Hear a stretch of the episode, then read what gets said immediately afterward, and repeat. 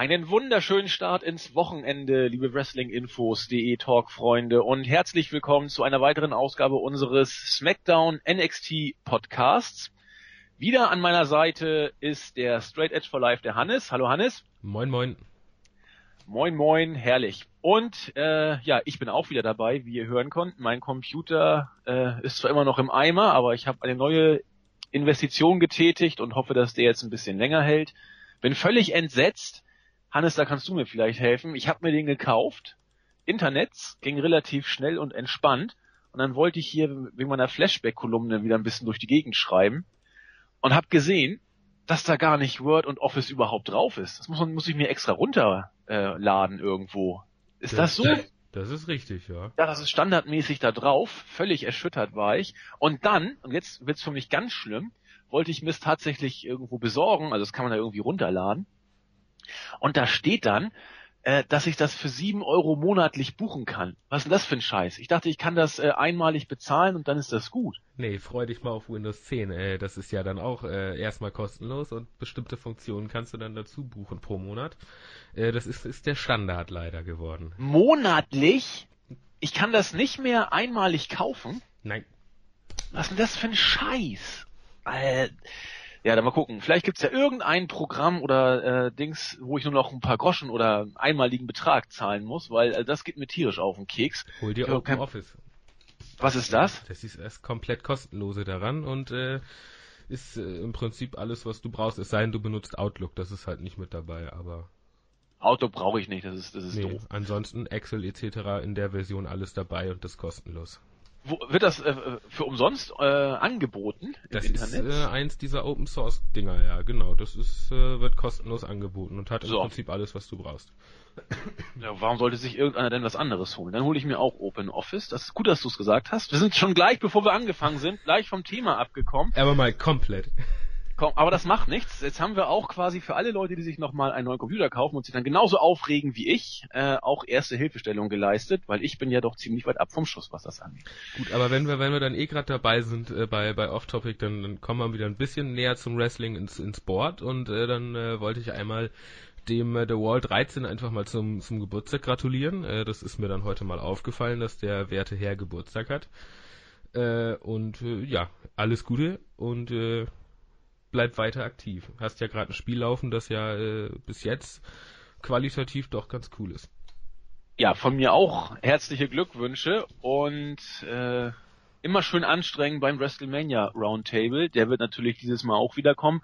Und da hat The Wall 13, glaube ich, auch äh, einen Spot sich erlosen können. Das Losglück hat ihn, glaube ich, ausgewählt. Er durfte auch mitschreiben. Ähm, wo wir gerade bei den Grüßen sind, ich grüße einen User, auch jetzt nicht. Er fordert immer, dass er beim Podcast von mir gegrüßt wird. Wenn mache ich das bei Raw, heute ist SmackDown, dann mache ich es nicht. Insofern fühl dich nicht gegrüßt. Vielleicht nächste Woche bei Raw ei. wird's besser. Nein, das ist so, so ein kleiner Running Gag und äh, er, er weiß, äh, wer weiß, gemeint ist, ein, ein ziemlich böser Kerl und wir werden es erleben. Ja, der ist schlimm, der Typ. Ich, ich kenne ja, ja. Das ist ganz übel.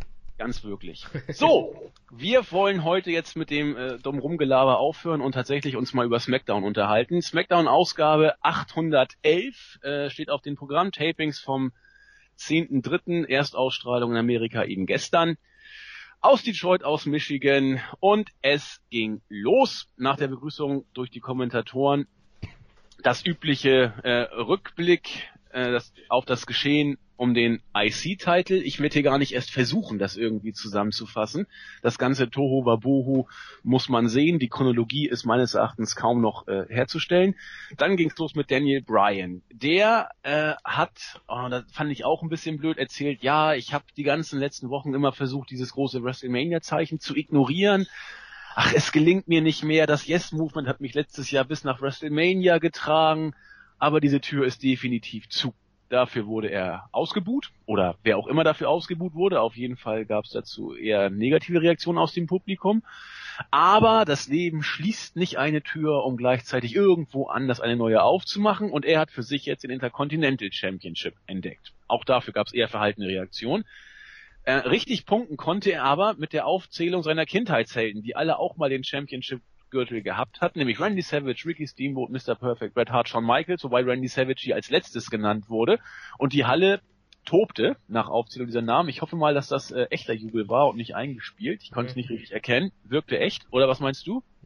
Ich bin bei SmackDown im Allgemeinen, also ich, ja. ich die, die hauen da, egal wie die Reaktion ist, die hauen nochmal irgendwas drüber. Das ist grundsätzlich so. Also ja. äh, da bin ich immer sehr skeptisch, was das angeht. Da kommen wir nachher, komme ich nachher auch nochmal zu einem Beispiel. Ja, da gibt es bei SmackDown ja immer ein paar mehr pro Show.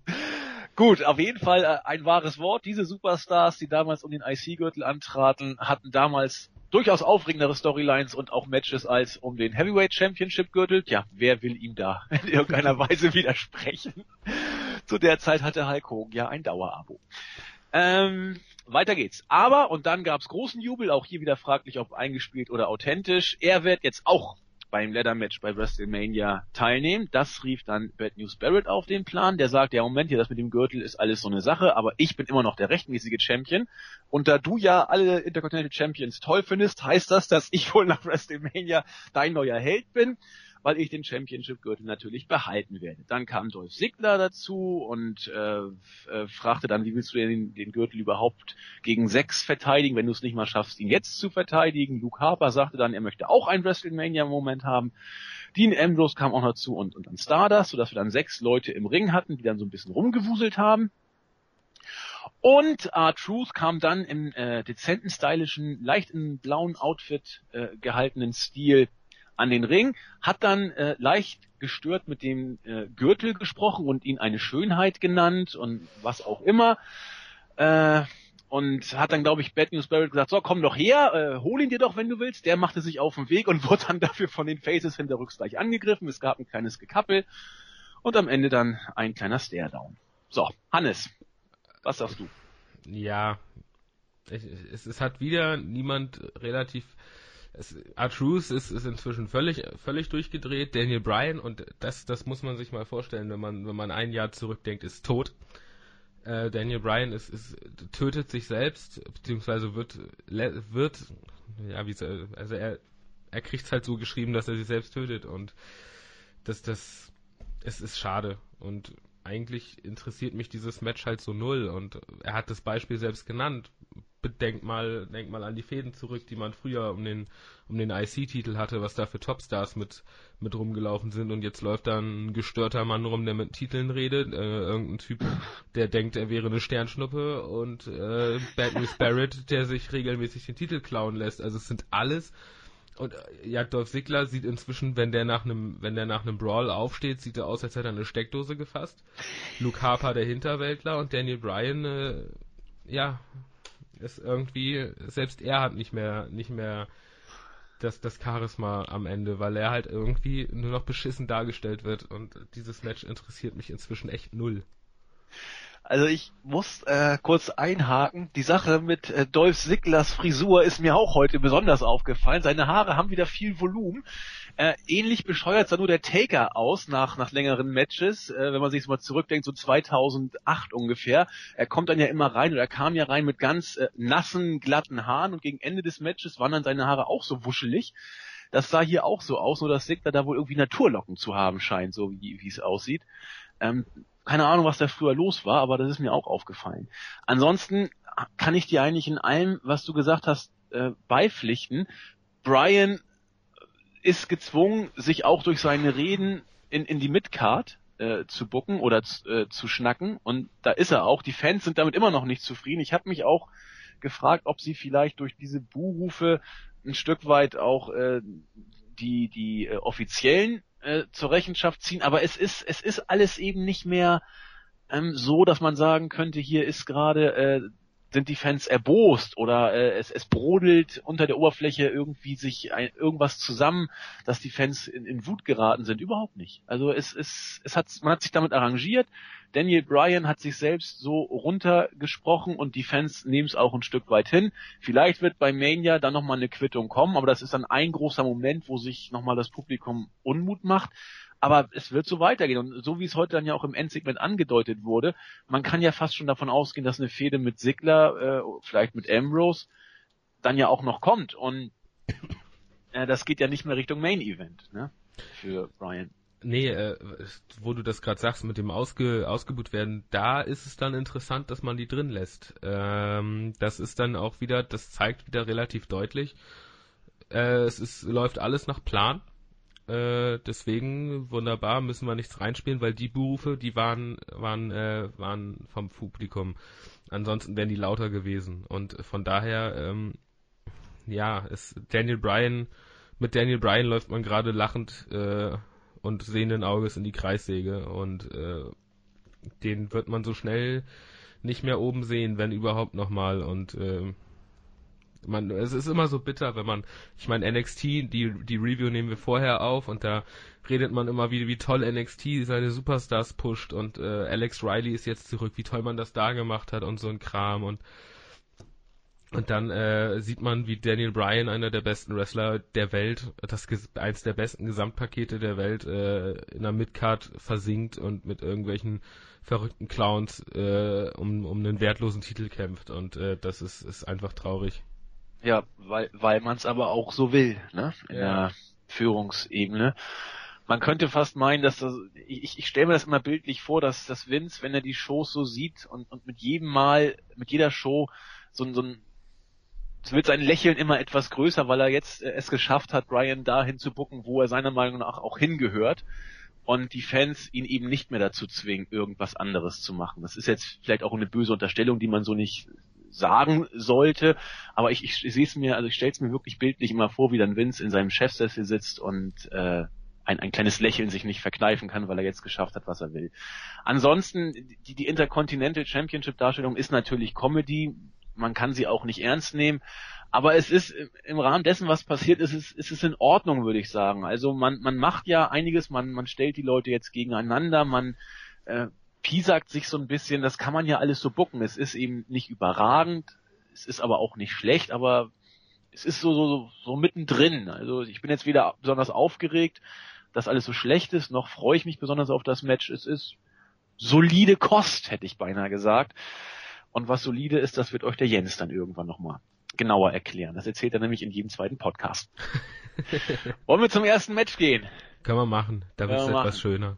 Genau, das erste Match. Die Los Matadores und Tyson Kidd mit Cesaro in einem äh, Team gewannen gegen The New Day und die Usos. Hier hat mich schon mal als erstes überrascht. Sind die Los Matadores jetzt äh, Heel geworden oder was, was ist da los? Ich, ich glaube, die stopft man einfach immer dahin, wo es gerade passt.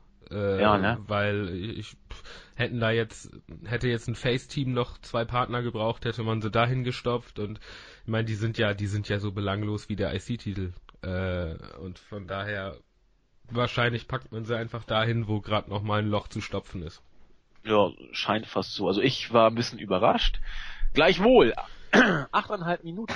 Wir haben ein äh, schönes Match gesehen. Ich fand, es war Tempo drin, es war äh, viel Abwechslung drin, es waren äh, interessante Spots dabei. Vor allen Dingen gab es auch Zwistigkeiten äh, unter den einzelnen Viererteams. Also Cesaro hat sich den Los Matadores mal angelegt, bei den Faces hat sich, glaube ich, Kofi selbst eingetaggt und solche Geschichten. Der, der lustigste Aspekt war wohl der, als äh, einer von diesen, äh, die ich gerade angesprochen habe, Toho Wabohu äh, Situation gerade stattfand äh, ich glaube, Xavier Woods war im Ring und einer von den Usos. Und äh, Woods stand am Seil, Uso geht in die Seile und macht dann seinen, seinen schönen äh, Hüpfer über das oberste Seil raus, trifft äh, sämtliche Feinde. Und da sagt, was sagte Woods? Äh, okay, das, das kann ich auch, geht auch in die Seile und haut seinen eigenen äh, Tag-Team-Partner K.O. Hat den Sprung aber auch sehr schön gemacht, sogar mit Salto noch. Also gutes Match ich fand's, fand's ein bockstarkes Match. Ich meine, es waren, sind vier Teams, die äh, letztlich alle dafür bekannt sind, temporeiche Matches zu, zu gestalten, beziehungsweise mit äh, Cesaro und Tyson Kidd hat man eine, eine wunderbare Mischung einfach. Tyson Kidd, der einfach als Highflyer super ist und äh, Cesaro, der einfach ein, ein unfassbares Kraftpaket ist. Ähm, mit, also ich meine, man, man sieht zwar immer nur Big E und Co., die dann halt die dicken Muskelberge vor sich her schleppen, aber Cesaro hat halt äh, einfach eine, eine Muskelkraft, einfach der hat, der hat funktionell sein Training äh, gestaltet und dadurch ist er halt mit der stärkste in der WWE. Und diese Kombination äh, gibt halt einfach ein unfassbares Tempo in das Match, beziehungsweise wenn Cesaro drin ist, nimmt er ein bisschen das Tempo raus und zeigt ein paar Kraftaktionen. Äh, es wurde eine Geschichte in dem Match erzählt, äh, die Twists zwischen den einzelnen Teams und, und so weiter und insgesamt äh, ein super Opening-Match. Ja, fand ich auch. Also wir werden das in dieser Form bei WrestleMania, also die Teams werden die gleichen sein, nur die, die Stipulation bzw. die Match-Ansetzung wird eine andere sein. Wenn, wenn die äh, gleichwohl dieses Pensum einigermaßen abrufen können. Ich, gut, mehr Zeit werden sie im Zweifel wohl nicht kriegen bei WrestleMania, aber wenn, wenn die Qualität in etwa an diesen Opener ranreicht, äh, dann kann man sich freuen. Also das war eine rundum gelungene Sache. Tempo, Technik, Aktion, alles dabei. Ähm, viel mehr kann man von so einem Match in der WWE, denke ich, nicht erwarten. Das war echt eine gute Sache. Sind wir uns einig? Äh, gibt's noch was zu ergänzen? Ich weiß jetzt gar nicht, ob wir was vergessen haben. Hm, nee, ich glaube nicht. Nö, ne? Denke ich auch. Dann geht's weiter. Backstage sehen wir wie üblich The Miz und sein Personal Assistant Damien Misto bei Rene Young. The Miz sieht das alles ganz sportlich und erklärt sich selbst mal zum Favoriten für die Andre the Giant Battle Royale. Heute hat er auch noch ein Match gegen Ryback, da ist er entsprechend auch siegesgewiss. Sendo versucht, äh, The Miz ein bisschen auf den Boden zu halten und sagt, du musst aufpassen da, der Ryback, den darf man nie so unterschätzen. Aber das äh, sieht The Miz ganz entspannt. Äh, Ryback sei eh nicht der hellste, den kann ich äh, locker alleine besiegen, erst recht ohne deine Hilfe, bleib du mal schön backstage und guck dir das Ganze äh, über den schönen äh, TV-Video-Screen oder was das da ist an und lerne von den Besten. So, so war es dann auch. Das Match folgte unmittelbar. Es war kurz und knackig. Nach, was war das? Nicht mal vier Minuten, glaube ich. Drei Keks. Ja, knapp vier Minuten hat Ryback das Ding nach dem Shade Shock gewonnen. Es war ein Match, wie man es sich vorstellt. Ryback hat das gemacht, was man von ihm kennt. The Miz das gleiche viel mehr gibt es dazu, glaube ich, nicht zu sagen. Hannes. Wie lange will man das jetzt noch ziehen? Äh, ich meine, wie lange geht das jetzt schon, dass sich die beiden im Prinzip nur noch hassen und äh, jedem und Misto im Prinzip müssen nur noch das Schlechteste wünscht, etc. Und ich meine, das Match ist, es war ein Ryback-Match und äh, ja, mehr will ich eigentlich nicht dazu sagen, außer die Frage in den Raum stellen, wie lange noch? Ja, das ist eine sehr, sehr gute Frage, weil ähm, bei WrestleMania ist ja klar, dass die beiden in irgendeiner Art und Weise bei der Battle Royale aneinander geraten werden. Ähm, vielleicht kommt es auf der großen Bühne auch dann zum Split, halte ich für absolut möglich, dass das so passiert. Vielleicht sogar für die wahrscheinlichste Variante. Denn wenn du das Ganze äh, auch noch bis nach WrestleMania ziehen willst und den Split irgendwie danach bringen willst, dann wird es sich A irgendwann totlaufen und B eine größere Bühne als WrestleMania kriegst du nicht äh, für diesen Split, auch wenn es nur in Anführungszeichen in der Andre the Giant Memorial Battle Royal ist, aber du kriegst das Match nicht auf die Karte bei Mania, das war ja auch vorher schon klar, dafür ist die Dichte einfach zu groß und äh, da hat äh, Miss und Miss Down nichts zu suchen auf der Karte, aber den Split in der Battle Royal kann man schon andeuten. Und das sind keine zweieinhalb Wochen mehr. Bis dahin wird man sich, denke ich mal, mit diesem Programm über die Runden ziehen. Andeuten, den Split andeuten. Nein, äh, Entschuldigung, durchziehen. Durchziehen, okay, okay, damit, damit könnte ich dann leben. Also wenn die dann in der, in der Battle Royale nochmal andeutet, so wie man es jetzt die letzten drei Monate im Prinzip macht, dann ist aber vorbei. Nein, äh, das Problem ist halt auch, weder Miss noch Misto werden nach der, nach der Fehde irgendwie jetzt großartig in den Shows eine Rolle spielen, denke ich. Ähm, von daher, im Prinzip für, für beide wäre es fast gut, wenn man es noch lange strecken würde, aber für die Zuschauer nicht und äh, wenn, wenn's, wenn der Split durch ist, wird das nicht mehr lange dauern, dann verschwinden die beiden relativ schnell, denke ich. Ja, denke ich auch. Also die beiden äh, ja, leben ja auch ein Stück weit voneinander. Also äh, Miss als als äh, ja wie soll ich sagen arroganter Pseudo-Hollywood-Star und, und Mistow als sein Gegenpart äh, haben sich ja beide sozusagen gegenseitig overgebracht durch diese Rolle. Wenn man das dann splittet, sie werden kurz ein bisschen gegeneinander fäden, ein, zwei Pay-per-Views vielleicht wird es Matches geben. Ähm, Sandow wird ein bisschen Jubel kriegen die nächsten Wochen, aber das wird sich, da bin ich auch bei dir, relativ schnell widerlegen. Und dann wird Sandow in der Untercard oder in der Undercard wieder landen und, und Miss wird das machen, was er immer macht. Ähm, nur es wird eben noch weniger interessieren, als, als das jetzt der Fall ist. Wobei ich miss, muss ich sagen, ich habe mich da gewandelt. Ich finde den gar nicht so so schlimm, weil er das ganz gut spielt, aber er hat auch eben nichts über Midcard hinaus verloren. Das das ist so, eher Undercard. Er ist ja von von seinen Promo-Fähigkeiten ist er ja wirklich mit mit das Beste, äh, was ja. was man so hat. Nur Find ist er halt im, im Ring eher Durchschnitt, äh, wenn es hochkommt und halt man hat für ihn halt auch keine Storyline, die ihn jetzt irgendwie höher als Undercard oder Midcard pushen könnte. Nee, sehe ich auch nicht. Äh, auch also als also Miss als Face klappt nicht. Das hat schon mal nicht geklappt, als man es versucht hat. Ähm, als Heel kann man es machen, aber du hast völlig recht. Er bräuchte einen Gegenpart. Mal gucken, ob man sich einen für ihn ausdenkt. Ich sehe derzeit keinen. Das mit Sendo war ein Glücksgriff, aber wie du auch schon sagtest, alles ist endlich, auch diese Geschichte, und sie ist eben überreif. Das, das ist so. Ja. Kommen wir zu meinem persönlichen Tiefpunkt der Show. Ähm, Roman Reigns kam durch das Publikum und wollte dann auf die Promo mal wieder von Paul Heyman eingehen. Ja, das, das fand ich auch schon etwas unglücklich. Ja, Heyman redet immer jede Woche schlecht über mich und auch über meine Familie und ich werde ihn ja angeblich nicht besiegen können, diesen bösen Brock Lesnar, aber bei WrestleMania werde ich Heyman beweisen, dass er falsch liegt und so weiter und so fort. Und dann ging's los.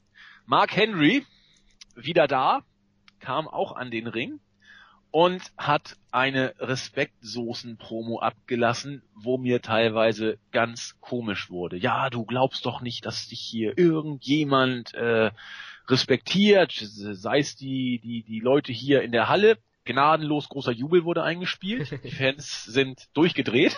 Mein Beispiel, was ich nennen wollte. Achso, Entschuldigung, ich, da haben wir uns vorher nicht abgesprochen. Nee, es ist fast schon. Du hast es ja zur genau richtigen Zeit genannt du kannst es ja noch weiter ausführen gleich. Aber da dachte ich auch so, Mensch, so viel Jubel für Reigns habe ich ja in den letzten Monaten nicht mehr mitgekriegt. Äh, auf jeden Fall würden die die Fans nicht respektieren, und alle, dann wohl die Wrestler im äh, Lockerroom dann ja auch nicht und, und Henry ja schon sowieso nicht. Respekt, uh, Gan muss man sich nämlich verdienen bla bla. Reigns hat die ganze Zeit ein, ein, ein John Cena empathisch äh, über den Ding stehend, aber auch doch leicht betroffenen Gesichtsausdruck äh, aufgesetzt und wollte sich dann diplomatisch genauso souverän zurückziehen. Das hat Mark Henry aber nicht zugelassen, sprach ihn zuerst an, wo gehst du überhaupt hin?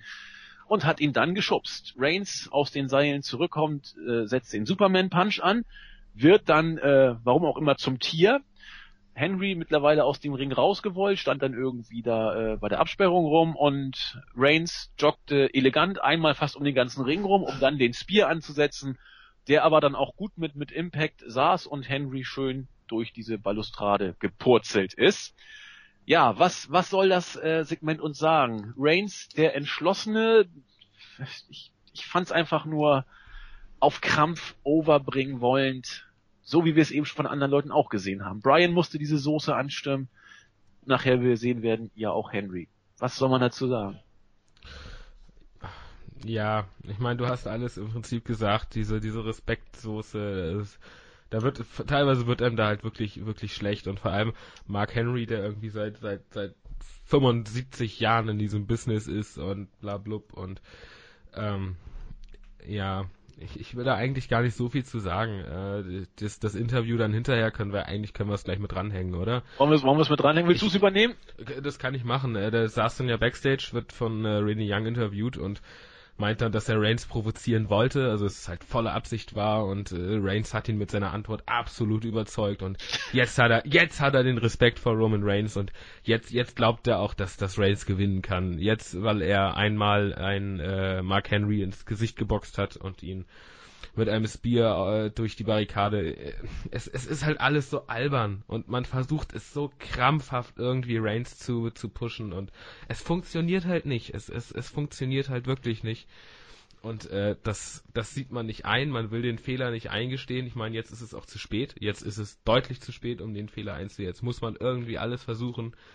Und man versucht alles. Und äh, alles wirkt jetzt langsam richtig albern. Ja. Sehe seh ich genau wie du. Also, wenn man es positiv. Bist du ein bisschen erkältet oder krank, Hannes? Du, du, du klingst immer so ein bisschen hustig. Ja, ich, ich habe einen unangenehmen Husten seit ungefähr drei Monaten. Ach Gott, mach mich nicht schwach. Gute Besserung auf jeden Fall. Ich habe ihn äh, hinter mir.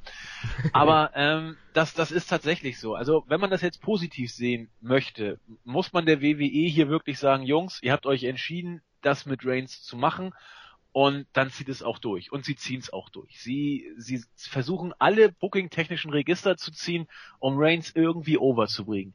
Das Problem dabei ist, dass das so auf Krampf geschieht und so dermaßen unglaubwürdig, wenn man auch nur ein bisschen die Hintergründe kennt. Es, es ist die Respektschiene, es ist die, äh, ich habe dich unterschätzt, aber du hast mir jetzt gezeigt, wie es wirklich geht. Das haben ja Daniel Bryan und Mark Henry fast unisono das Gleiche erzählt. Und ich weiß nicht, das kauft doch auch kein Mensch, es sei denn, er ist noch unter zwölf Jahren oder äh, keine Ahnung. Ein paar Mädels werden ihn toll finden, aber ich weiß nicht. Äh, nee, es das, wie du sagtest. Das, das fand ich auch wieder sehr interessant. Äh, der, der Jubel, der eingespielt wurde, das waren fast ausschließlich kreischende Kinder und Frauen. Äh, da muss, muss, muss man mal drauf achten. Also der, als, als der Superman Punch kam, da wurde ja der lauteste Jubel dann eingespielt. Äh, da, da war das fast ausschließlich, also man, man will ihn scheinbar dahin kriegen, dass er halt der Held der Frauen und der Kinder ist. Äh, mehr will man scheinbar gar nicht, weil wenn man den Jubel schon so einspielt, dann spielt man doch normalerweise dann irgendwie so einen gemischten Jubel ein, wo dann die ganze Halle jubelt, aber doch nicht irgendwie nur Frauen und Kinder. Das ist doch irgendwie auch wieder albern.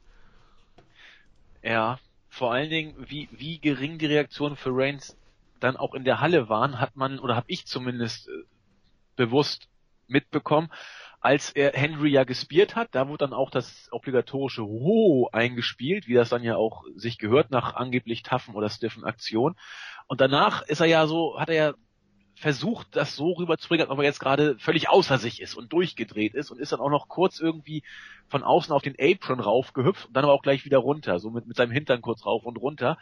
Die Halle war tot. Also da, da kam kaum Reaktion, obwohl da eigentlich jetzt der großer Jubel hätte kommen müssen sozusagen. Und als dann nichts mehr kam und eingespielt wurde, hat man gemerkt, dass relativ wenig los war in der Halle. Ja, du musst einfach nur auf den Hintergrund achten. Wenn äh, Reigns den, den Superman Punch ansetzt, gucken Leute teilweise komplett woanders hin oder äh, es ist halt es, es ist halt echt echt teilweise Comedy, Comedy, pure Comedy, wenn dann Leute die ganze Halle guckt irgendwie ganz woanders hin, was weiß ich, hat sich der der Kameramann gerade irgendwie auf die Schnauze gelegt oder sowas und und dann bricht der große Jubel aus und äh, ja, also es ist, das, ich weiß nicht, man merkt das glaube ich gar nicht. Man spielt glaube ich einfach nur, die gucken sich, da sitzen drei, zwei Leute, die gucken sich SmackDown an und äh, in bestimmten Szenen drücken die einfach auf den Knopf. So, die haben so vier Knöpfe, so wie Stefan Raab äh, auf seinem Nippelboard und dann wird das einfach nur eingespielt und das wird dann aufgenommen und dann macht man sich gar nicht mehr die Gedanken, äh, wie das wirkt und es wirkt teilweise halt wirklich albern.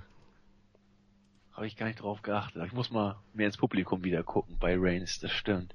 Weil es gibt aber auch in den ersten Reihen gibt's auch, ja, die sind auch geteilt. Also ein paar jubeln dann ja auch. Dass das da, das ist mir auch schon in den letzten Tagen mal aufgefallen. Aber ich gucke jetzt gar nicht auf die, die in der Mehrzahl sind, die nicht so intensiv abgehen. Mal gucken, was die so machen. Das werde ich vielleicht mal äh, überprüfen. Was mir aber aufgefallen ist, vielleicht habe ich deswegen auch nicht geguckt, Mark Henrys Hals wächst immer mehr, ist mir aufgefallen. Der hat ja gar keinen Hals mehr. Also Nacken und Hals sind ein, ein, ein Wulst, hätte ich beinahe gesagt. Die sind ja breiter als sein Kopf mittlerweile. Ja, das ist halt, äh, wenn du dir, der ist halt Gewichtheber und, und Kniebeugen etc. Wenn du das, das machst, dann, wenn du dir dann irgendwie 300 Kilo in den Nacken legst, dann äh, brauchst du halt sowas, um, um das irgendwie von der Wirbelsäule und von den, von den Nackenwirbeln abzuhalten. Dann brauchst Aha. du halt, brauchst du halt so einen Nacken. Also der, der hebt mit seinem Nacken wahrscheinlich mehr als, als mich. Und, oh. ich, und ich bin groß. Okay, dann äh, macht das auch Sinn. Dann wissen wir ja auch, wie in ein paar Jahren Seth Rollins aussieht, denn wir wissen, er ist mehr als Mark Henry. Gut, weiter. Ähm, das dritte Match des Abends stand an. Paige und AJ, die Frenemies, wie auch immer, mussten gegen meine persönliche Lieblings, äh, nicht Workerin, sondern Diva Summer Rae und Cameron antreten. Ja, auch hier wieder Gift Divas a Chance war nicht. Knapp drei Minuten das Match war so, wie, wie es die Zeit äh, auch vermuten lässt. Und wenn Cameron dabei ist, sollte man auch nicht allzu viel erwarten. Äh, Hintergrund dieses Matches war eigentlich auch wieder nur die äh, Match-Ansetzung bei WrestleMania entsprechend zu pushen. Die Bellas waren nämlich beide wieder äh, bei den Kommentatoren. Ich fand ihr Minenspiel nicht schlecht von Nikki und, und Brie Bella, muss ich sagen. Die haben ja dann so schön beleidigt oder, oder böse, äh, dievenhaft geguckt, haben sie gut rübergebracht. Danach gab's noch so ein kleines äh, ja, äh, wie soll ich sagen, Provoziere von, von AJ und äh, Paige. Paige hat dann so schön da mit ihrem Ja, tschüss ihr Süßen, wir gehen dann jetzt. Und dann gab's sowas ähnliches wie ein Brawl. Allerdings wurde, glaube ich, Nikki von Brie und Paige von AJ zurückgehalten. Und das war's. Also, wenn man es positiv sagen möchte, und ich suche ja immer das Positive, ähm, das Match für WrestleMania wurde dann entsprechend auch aufgebaut. Es gab auch kein, es gab auch kein Beatdown, sondern der wurde nur angedeutet, gut gemacht, professionell. Ja, aber es ist eben das Steven-Match. Ne? Punkt eins. Ich finde es schön, dass es noch jemanden gibt, der Summer Rae gut findet.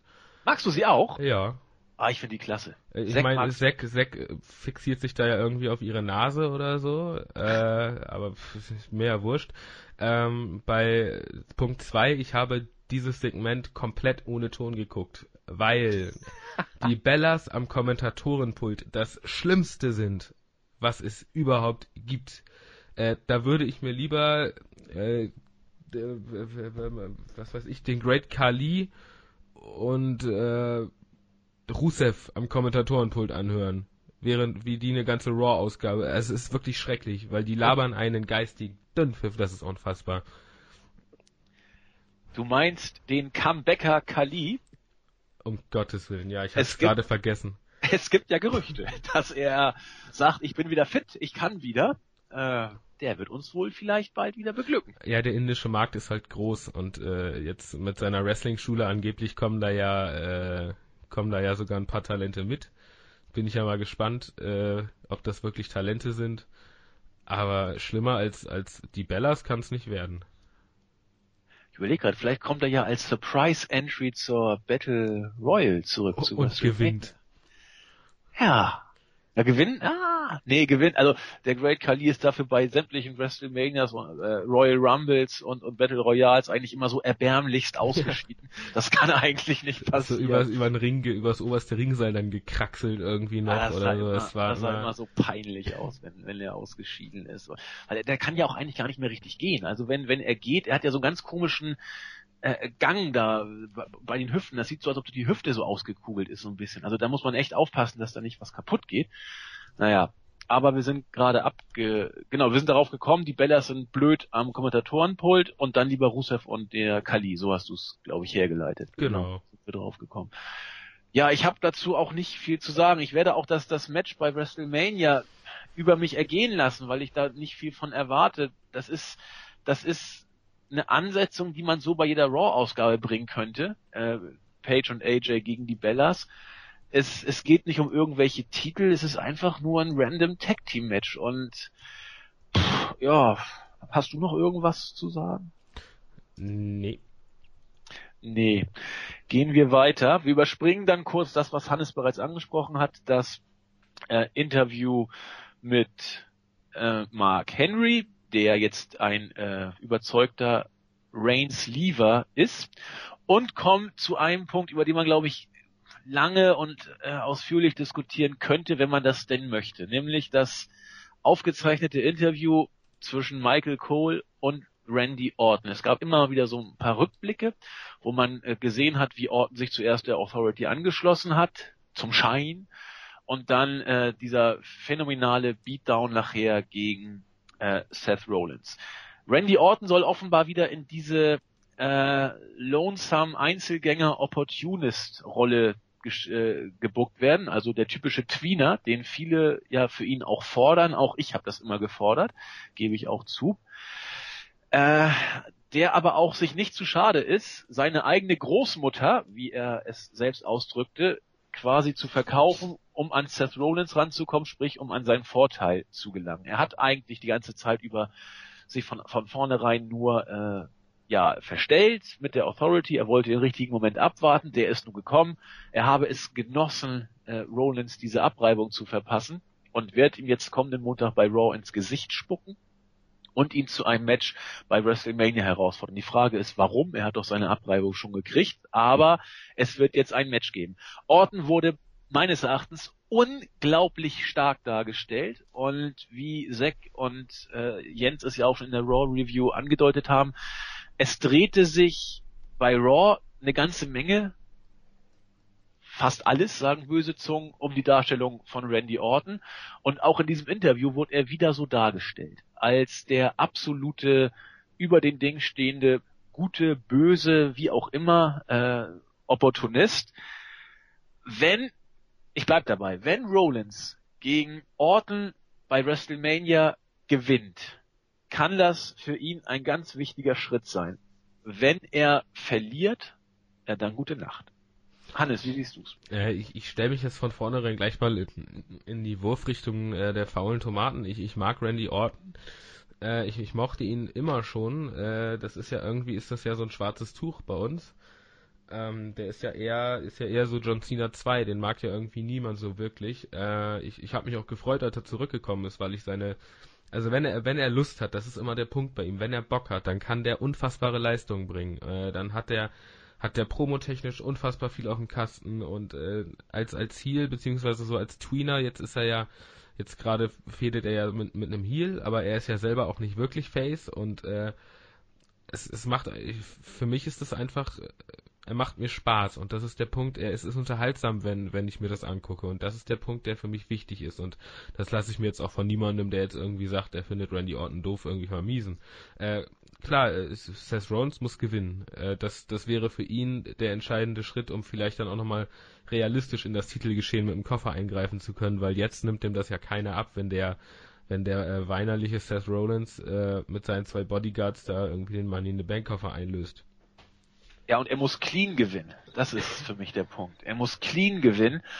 Und ich weiß nicht, ob da nicht wieder irgendein Schrotteingriff dann am Ende kommt und dann wird das Ganze wieder von vorne aufgezogen. Es muss hier einen clean Sieg geben und der muss eigentlich für Rollins kommen. Ich weiß aber nicht, ob das passieren wird. Ich bin da wirklich äh, skeptisch. Wenn, also da haben wir vorhin schon mal in der Vorbesprechung äh, drüber so ein bisschen gefachsimpelt wir haben ja noch knapp zweieinhalb Wochen bis WrestleMania losgeht. Das sind noch zwei Raw-Ausgaben und noch zwei SmackDown-Ausgaben. Wenn man die Fehde jetzt auf diesem Level weiter kochen lässt, dann hat quasi den letzten entscheidenden Beatdown von Mania Orton gehabt, was immer ein kleines Indiz dafür ist, dass Rollins vielleicht gewinnen könnte. Wenn jetzt Rollins in den nächsten Wochen wieder irgendeine äh, von der Authority unterstützte fiese Racheaktion bringt, dann hat er den letzten Beatdown und dann wird Orton das Match gewinnen. Oder spricht einiges dafür, dass Orton dann das Match gewinnt. Das wäre blöd. Also ich, ich hoffe, dass man es jetzt so durchzieht, dass die beiden wie auch immer jetzt die Zeit überbrücken. Ich habe gar keine Ahnung, wie man es machen soll bis WrestleMania, weil dann hat Rollins tatsächlich eine Chance. Ansonsten haben wir wieder die alte Garde, will ich es mal nennen. Cena, Orton, Hunter, und so weiter. Undertaker, genau. Ich mag Orton übrigens nicht. Ähm, will dir da auch die gute Laune aber da überhaupt nicht verderben, weil das ist, ist eben Geschmackssache. Äh, das Segment fand ich aber in Ordnung, muss ich, muss ich sagen. Also ich hab's ein Stück weit gekauft. Ich meine, Orton kann das ja. Das ist ja der ja. Punkt. Äh, es ist ja auch immer, immer so ein bisschen der, der, Punkt, was wird ihm in den Mund gelegt. Äh, und das ist halt oft so ein bisschen die John Cena typische Geschichte. Ähm, allerdings, diese, diese Tweener-Rolle, das ist halt das Perfekte für ihn. Und äh, ich bin halt irgendwo, ist, ist das halt so der, der Typ, der mich seit meiner, seit dem Beginn meiner, meiner Wrestling-Cook-Karriere äh, begleitet. Äh, der dann damals gegen den Undertaker irgendwo gefädet hat und diese, diese Mind Games hatte als Legend Killer irgendwie und bla und blub. Das ist, ist, vielleicht ist es auch noch so eine Geschichte aus, aus, aus jungen, jungen Jahren irgendwie, dass das irgendwie so hängen geblieben ist, dass ich den einfach mag.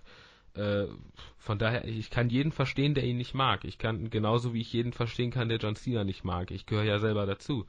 Und das sind ja oft auch ähnliche Gründe, weil es halt die alte Garde, es ist immer das Gleiche und er redet immer das Gleiche. Aber wenn du mir jetzt sagst, ich müsste mich zwischen Seth Rollins und Orton entscheiden, wäre ich klar bei Rollins. Also das, das, das muss ich klarstellen. Also ich mag Orton, aber äh, man sollte Rollins da jetzt keine Steine in den Weg legen. Nee, denke ich, weil, weil Rollins hat wirklich, also das, das hat, ich glaube, Julian und ich haben uns schon darüber philosophiert. Crestfallen ist ja auch eine, die bis jetzt mit der Darstellung von von äh, von Rollins immer klar kam bis zu bis zur letzten Raw-Ausgabe. Letzten Endes so viel anders war's nicht als das, was Rollins eigentlich immer dargestellt hat, nur dass der Beatdown diesmal ein bisschen intensiver ausgefallen ist. Ähm, Rollins spielt ja diese Rolle des, des äh, ja, Authority-Schergen, der dann auch immer, wenn es ernst wird, gerne auch mal wegläuft. Das haben wir schon öfter gesehen, dass er wegläuft. Ähm, er müsste sich in der Tat mal von, man müsste ihn von diesem Image mal ein bisschen wegbucken, weil es blöd ist. Aber wie gesagt, ob es wirklich passiert, werden wir sehen. Ich hoffe es einfach, weil, weil für Rollins muss jetzt was passieren. Also irgendwas muss passieren. Irgendein Turn in irgendeine Richtung, sei es jetzt schon der Face-Turn vielleicht, aber nicht gegen Orton. Äh, egal. Lassen wir uns überraschen. Äh, einig sind wir uns, dass wir beide Orton lieber sehen als, äh, Entschuldigung, Rollins lieber sehen als Orton. Das habe ich mitgenommen, das ist doch schon mal nicht schlecht. Äh, ich, ich würde Rollins lieber gewinnen sehen als Orton. Dann lass uns auf den etwas kleineren Nenner äh, verständigen, aber es ist ja immerhin ein gemeinsamer. Mhm. Äh, Abschluss. Das vierte Match des Abends war auch gleichzeitig der Main Event wir hatten hier sämtliche Teilnehmer bis auf R-Truth, und das ist auch gut so, äh, des Intercontinental Championship Ladder Match. Nämlich Daniel Bryan, Dolph Ziggler und Dean Ambrose traten an in einem Dreierteam gegen Bad News Barrett, Stardust und Luke Harper. Das ganze Ding ging 17 Minuten. Das Match war gut, war wirklich gut. Ähm, und am Ende gewannen dann die Faces nach einem Running Knee von Daniel Bryan, nachdem er sich, so wirkte es, sich es fast selbst eingetaggt hat. Ich glaube, Sigler hat den Zigzag angesetzt, danach taumelte er angeschlagen in die Ecke. Bryan hat sich eingetaggt, Running Knee gegen Harper und dann war Schluss. Nachdem die Powerbomb von Harper fand ich wieder unglaublich. Meine Fresse. Also, die sieht immer impactmäßig aus, das gibt's gar nicht. So, dann haben sich die Heels getrollt. Die Faces haben nicht wirklich gefeiert, weil irgendwie, ich weiß nicht, wie, wie heißt der Moderator? Ich vergesse den Namen immer. Äh, egal, kam auf jeden Fall an den Ring und wollte Daniel Bryan gratulieren. Dann hat sich Wuschelkopf Sigler ins Geschehen eingeschaltet und gesagt, ja, ja, Brian, Glück gehabt. Letztes Jahr warst du, glaube ich, mit Lady Luck oder Lady Lucky oder keine Ahnung. Auf jeden Fall hatte er wohl nur Glück gehabt, dass er äh, WrestleMania letztes Jahr so abräumen konnte. Aber die Zeiten sind vorbei, denn diesmal ist Dolph Ziggler dabei und überhaupt sei Daniel Bryan nur ein Turd. Ich habe mal geguckt. Scheißhaufen. Wird tatsächlich mit Scheißhaufen übersetzt. Ich habe gerade übrigens nochmal nachgeguckt. Der Moderator, der die interviewt hat, ist äh, ein gewisser Michael Cole. Nee, kam Michael Cole an den Ring? Ah. Ich habe gerade extra nochmal nachgeguckt. Ich habe mich gerade gewundert. Den Namen vergisst du. ich dachte, nee, das war By By Byron, Byron Sexton, Sexton ist, ist, der, ist der andere Kommentator. Nee, der ja. normalerweise macht der tatsächlich die Interviews bei bei aber ich glaube, der macht die tatsächlich nur in der Midcard, äh, wobei okay. das ja Midcard ist, aber es war ja SmackDown. Ja, aber es war ja SmackDown Main Event, von daher okay. ist es wahrscheinlich Michael Cole, der das dann übernimmt. Gut, ich habe das nämlich nicht mehr so richtig auf dem Schirm. Ich habe es eben nochmal geguckt, aber habe es nicht rausgekriegt. Äh, Ambrose kam dann ich fand seine Art wieder gut, wie er das Interview geführt hat, aber äh, ach nee, Schwachsinn. Sigler hat gar nicht gesagt, dass er ein Turd ist, das hat zuerst Ambrose, gesagt. Ja. Ambrose hat es gesagt, er hat sich dann aus dem Ring äh, gerobbt bei seiner Musik, dann hat Sigler gesagt sowas wie, ja, wir sind nicht oft einer Meinung, aber in diesem Fall stimmt es, Brian, du bist wirklich ein Scheißhaufen. Und dann, ja, äh, hat Daniel Bryan sich darüber eingefeixt und SmackDown war zu Ende. Ähm, ich, ähm. war, war so ein bisschen überrascht, äh, dass das jetzt so relativ deutlich da zwischen den Faces die, ähm, jetzt fällt mir das berühmte Wort nicht ein. Spannung? Die Spannung, genau, die Spannung gezeigt werden, jetzt relativ deutlich schon. Äh, weil, weil das war ja wirklich, äh, haben ihn dann ja relativ deutlich beleidigt, äh, was dann bei Brian ja scheinbar zu, das findet Brian ja scheinbar lustig, wenn Leute ihn beleidigen. Also Leute, wenn ihr Daniel Bryan mal trefft, äh, nennt ihn einen Turd, das amüsiert ihn. Ähm, ich weiß nicht wirklich, was ich zu dem Segment sagen soll. Beim Match hätte sich Teddy Long äh, sehr, hat sich Teddy Long sehr gefreut. Äh, das war mal wieder eine super Ansetzung, einfach die Faces und die, die Heels in Tag Team Match zu stopfen, um irgendwie noch mal ein Main Event zu kriegen. Es war ja, war ein gutes Match, keine Frage, aber und das Segment danach, ähm, ich kann da gar nicht so viel zu sagen, außer dass, dass ich wirklich Sigler nach einem Match nicht ernst nehmen kann, wenn der redet mit seiner Frisur und äh, und das, ich, ich verstehe es halt jetzt irgendwie nicht, wo das plötzlich herkommt, dass jetzt Brian alle einen Scheißhaufen nennen. Also vielleicht zieht man da ja noch was auf, dass es sich jetzt rausstellt, dass Brian in Wirklichkeit halt Backstage irgendwie der, der größte Arsch ist oder so. Es wäre zwar dermaßen unglaubwürdig, aber ich weiß ja nicht, was die WWE alles versucht, um ihn irgendwie down zu kriegen. Ja, vielleicht will man auch äh, jetzt schon eine Fehde andeuten für nach WrestleMania. Kann, kann ja sein, dass man jetzt so Spannung zumindest, ja gut, im Ansatz zeigt, ist ja schon, die haben ihn ja deutlich beleidigt. Aber äh, ich, ich halte es für absolut nicht unwahrscheinlich, dass man für Brian nach WrestleMania eine, eine Midcard-Fehde mit Sigler aufzieht. Nee, das könnte ich mir durchaus vorstellen. Ja, ja, klar. Das, klar ist das möglich. Oder Ambrose, also die Matches werden auch gut. Also das, das, das wäre auch, es gibt schlimmere Fäden als das, nur eben, wo sie in der Card angesiedelt sind, äh, wird man dann sehen. Aber ein anderes Thema. Ich, ich kann mir eigentlich ganz gut vorstellen, dass, dass, dass Brian in dieser Rolle, wo er jetzt ist, in Anführungszeichen vielleicht wieder zu Kräften kommt, was, was die Resonanz bei den Fans angeht. Das ist nur so ein reines Gefühl, das ich habe, dass man ähm, bei WrestleMania vielleicht äh, die Crowd wird ja eben sehr smart lastig sein, dass man da Brian feiern wird ohne Ende. Ich habe keine Ahnung, ob man ihn am Ende des Matches mit dem Championship-Gürtel bestrafen wird. Das weiß ich nicht. Ich halte es durchaus für möglich, dass er das Ding vielleicht sogar gewinnt. Äh, ob das gut oder schlecht ist, wird man dann sehen. Aber dass sich vielleicht aus dieser, er ist jetzt ja, sag ich mal, so weit unten, wie er seit seit Jahren nicht war in der WWE. Also seit Team Hell No, seit 2012, ist das für ihn ja eigentlich immer konstant, auch von den Fanreaktionen bergauf gegangen und auch von den Kartregionen. Und da ist er jetzt ja seit dem, seit dem Rumble, kann man sagen, ist er ja kontinuierlich gefallen. Abgestürzt will ich nicht sagen, aber, aber kontinuierlich und relativ schnell auch gefallen. Vielleicht kann WrestleMania die, die, die Talsohle sein, wo, wo zumindest die Fanreaktionen wieder besser werden, meine ich damit. Also dass, dass, ob er nochmal in die Maincard kommt, das sehe ich auch skeptisch, aber dass die Fans vielleicht wieder ihn in dieser Underdog-Rolle sehen und, und pushen, das ist, weiß nicht, reine Gefühlssache. Ja, aber was die Fans letztlich sagen, ist ja, letztlich ist es ja wurscht. Es interessiert ja da oben keinen. Also Roman Reigns, äh, ich, ich gehe davon aus, dass er vor der Smartmark Crowd äh, komplett weggeboot wird. Klar. Äh, und das wird kein Schwein interessieren. Nein. Ähm, und auch wenn Daniel Bryan jetzt äh, den, den, die Halle zusammenstürzt durch den Jubel, die da, der da kommt, es wird keinen interessieren. Und nee, ich meine ich meine auch nicht bei, bei der Chefetage. Mir geht's einfach nur um die Reaktion bei den Fans. Äh, Wohlfühlgefühl für Brian sozusagen. Ich glaube nicht, dass, also die Fanreaktion, äh, er wird nur dann wieder in den Main Event kommen, wenn, wenn die Halle vor Jubel platzt, wenn Brian auftritt und wenn alle anderen ausgebuht werden, die nicht Daniel Bryan heißen. Und das wird ja so nicht passieren. Und das soll, soll ja auch keinem gegönnt sein, solche negativen Reaktionen zu bekommen. Aber dass er einfach, ich meine, die, die Reaktionen bei den Fans sind eben deutlich spürbar eingeschlafen in Bezug auf Brian.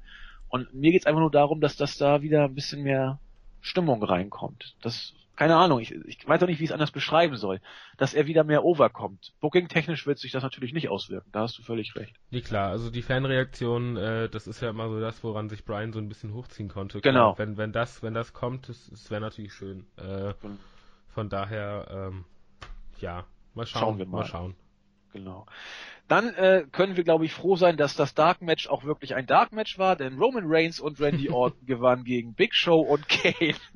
Äh, seien wir froh, dass uns das äh, erspart geblieben ist. Damit ist SmackDown zu Ende. Äh, Hannes und ich haben uns im Vorfeld mal kurz abgesprochen. Also ich fand es wieder nicht scheiße, muss ich sagen. Es war, es gab natürlich auch viele Sachen, die nicht gut waren, aber wir haben äh, zwei wirklich gute Matches gehabt. Das ist immerhin die Hälfte der ganzen Card. Viel Matches gab es diesmal nicht. Äh, ein interessantes Segment mit Randy Orton, das muss ich so nennen, auch wenn ich jetzt für Jens, von Jens wieder an die Wand geklatscht werde. Das hat er gut gemacht. Und ich bin ein Stück weit gespannt auf das Match bei WrestleMania. Äh, klar, Ryback muss im Ring nicht jeder sehen. Bellas auch nicht. Intercontinental Championship kann man geteilter Meinung sein. Ich fand die Smackdown-Ausgabe okay. Äh, geht mir ähnlich. Also ich fand es besser als Raw. Äh, und ja. das ist in letzter Zeit irgendwie sehr häufig so. Ähm, und von daher, äh, also ich, ich, ich, ich, ich passe die Skala, also NXT habe ich, äh, werdet ihr gleich hören, wie viele Punkte ich da gegeben habe. ähm, will ich jetzt ja noch nicht vorweggreifen, äh, aber ich, ich werde, äh, ja, aber mehr als, als fünf bis sechs kann ich nicht geben.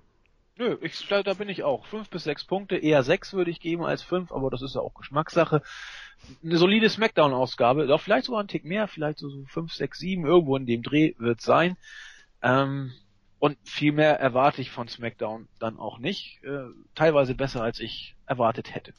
So, ja. äh, damit sind wir für SmackDown durch. Wir haben kurz überlegt. Äh, letztes Wochenende ist ja für die, die uns, sag ich mal, online gehört haben, die Userfragen komplett unter den Tisch gefallen. Nee, falsch, da hat ja Hannes über Straight Edge, äh, Pro und Contra, äh, Aussicht und Definition ein bisschen was zum Besten gegeben.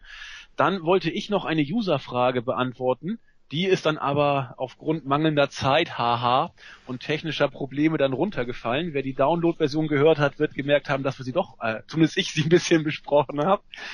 Und wir wollen aber heute auch noch ein bisschen User-Fragen machen. Genau genommen äh, eine, weil die anderen alle nicht mehr ganz aktuell sind. Insofern hier auch wieder der Aufruf, wenn ihr was wissen wollt, fragt uns, sei es äh, in Sachen SmackDown Hannes und mich oder NXT Hannes und Buvi.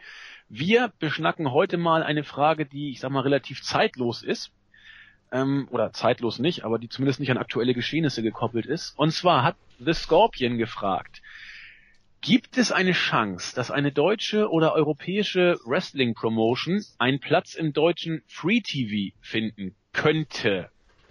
Äh, und falls das passiert, denkt ihr, es könnte einen Boom auslösen, sodass eine ernstzunehmende Konkurrenz zu amerikanischen Promotions mit TV-Vertrag gegeben sein könnte? ähm, erstens unwahrscheinlich, zweitens nein. Also äh, erste Frage, gibt es eine deutsche europäische Wrestling Promotion, die im deutschen Free TV einen Platz finden könnte? Äh, Glaube ich nicht dran im Moment. Wir haben in Deutschland eine Indie-Szene, die auch gar nicht mal so schlecht ist, sei es die NEW im, im Süden, sei es äh, wer ist die WXW ist das, glaube ich, ne? Mhm. WXW, die auch äh, die, die äh, Videoverleih machen, sei es die POW, die ab und zu mal tourt, oder die Promotion, die Hannes empfehlen kann. Äh, die DWA ist das, also an alle, alle Norddeutschen, die irgendwie aus dem Raum Bremen kommen, vielleicht auch Fisse Löwede kennen oder so. Äh, da treten äh, so, so Leute wie der Honky Tonk Man auf, das ist teilweise ganz unterhaltsam äh, und kostet halt auch echt nicht viel. Und äh, das ist alles ein bisschen das ist sehr klein. Äh, die nehmen da relativ viel Geld auch in die Hand, äh, haben dann natürlich auch durch die Wrestler dann Kontakte, weil äh, das wohl sehr beliebt ist unter den unter den Wrestlern da. Und äh, die die Halle ist, also die die Hallen, äh, die die die Säle sind im Prinzip sind da halt sehr klein und äh, dadurch ist das halt alles eine sehr entspannte Atmosphäre, wo man sich einfach ein bisschen Wrestling anguckt. Klar, das ist jetzt nicht High Class, aber es ist halt teilweise, wenn dann der Honky Tonk Man da ist oder Ricardo Rodriguez oder äh, Jimmy Neidhart, das, das ist, äh, man sieht Legenden, die man vielleicht so jetzt und nicht unbedingt wieder gesehen hätte. Äh, das, das kann ich schon empfehlen. Also an alle, die, die ja in Norddeutschland äh, sind, ist, ist ganz, ist ganz lustig da ab und zu mal. Genau. Also es gibt eine ne, Indie-Szene in Deutschland, die auch durch die Gegend tourt. Ähm, die Zuschauerzahlen variieren, will ich mal sagen, aber so richtig riesig ist das selten. Aber ob man damit ins Free TV kommt, halte ich schon für, ich sag mal, eher doch zweifelhaft, um es diplomatisch auszudrücken, dass man da eventuell, selbst wenn das passieren sollte irgendwann, eine Konkurrenz zu den amerikanischen Promotions äh, bilden könnte, halte ich für ausgeschlossen, denn äh, nehmen wir mal New Japan in Japan ähm, oder oder Lucha Underground in Mexiko, die sind alle auf auf ihrem äh, jeweiligen äh, ja auf ihre Landesgrenzen bezogen große Promotions. Und das juckt die WWE nicht, weil die WWE äh, ihren Markt in Amerika, Nordamerika hat und auch sonst äh, groß genug ist, äh, UK, wo auch immer, um äh, locker äh, die anderen äh, landeseigenen Promotions, will ich sie mal nennen, äh, sein lassen zu können, ohne dass man sich daran stört. Also eine deutsche Promotion wird ganz sicherlich von der WWE nicht mal registriert werden, selbst wenn sie, selbst wenn sie im Free TV ist. Nee, ja. es ist ja auch nur, man kauft ja hauptsächlich aus Amerika die, die Leute dann ein.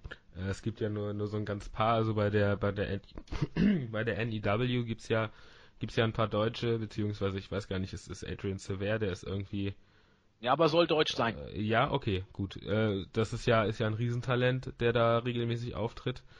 Äh, aber ansonsten, also bei der DWA zum Beispiel, die kaufen halt hauptsächlich ein aus, aus Amerika und da gibt's dann diese Legends Nights und sowas, deswegen das ist auch fürs, fürs TV nicht mal nicht mal ansatzweise geeignet, äh, um das regelmäßig im Free TV auszustrahlen. Von daher auch von mir, äh, ich glaube nicht, dass das jemals passieren wird. Aber trotzdem, äh, Fabi wird sich freuen. Unsere, ja, unsere, wie sagen, unsere, unsere abschließende Anmerkung: Support Indie Wrestling. Guckt euch das mal an. Also ich habe mir letztens mal eine Show von von POW in Hamburg angeguckt.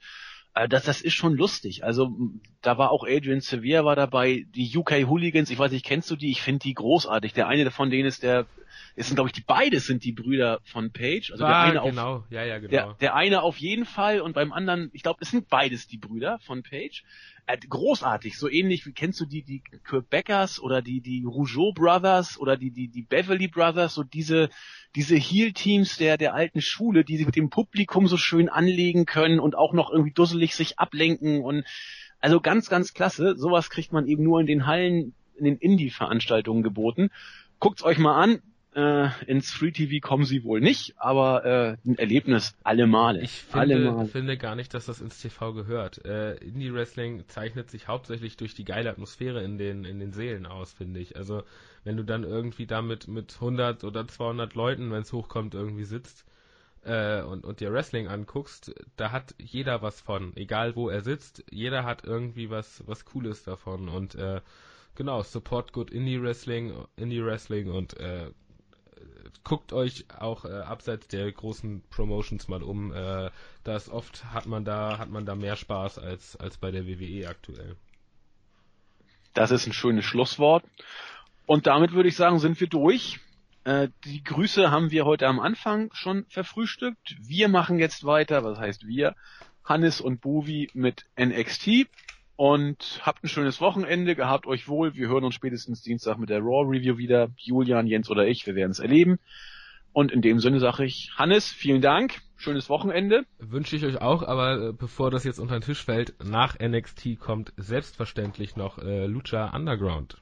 Ach, das kommt auch. Ich dachte, das wird gar nicht stattfinden diese Woche. Nee, diese Woche haben wir es, glaube ich, nochmal so. Äh, da hatte Julian ja die Download-Version schon äh, im Board gepostet. Ah. Äh, und hat dann dazu geschrieben, dass es die, ähm, dass, dass den, den klassischen Podcasts auf YouTube dann morgen, also heute quasi, wenn ihr es jetzt hört, am Freitag, das ist immer verwirrend, äh, dass es das dann äh, auf YouTube zusammen mit NXT und SmackDown gibt. Und deswegen heute auf jeden Fall nochmal mit Lucha Underground am Ende. Und äh, ja, äh, hoffentlich bleiben da möglichst viele dabei, weil Lucha Underground, äh, ich habe damit jetzt auch ein bisschen angefangen, das ist absolut großartig.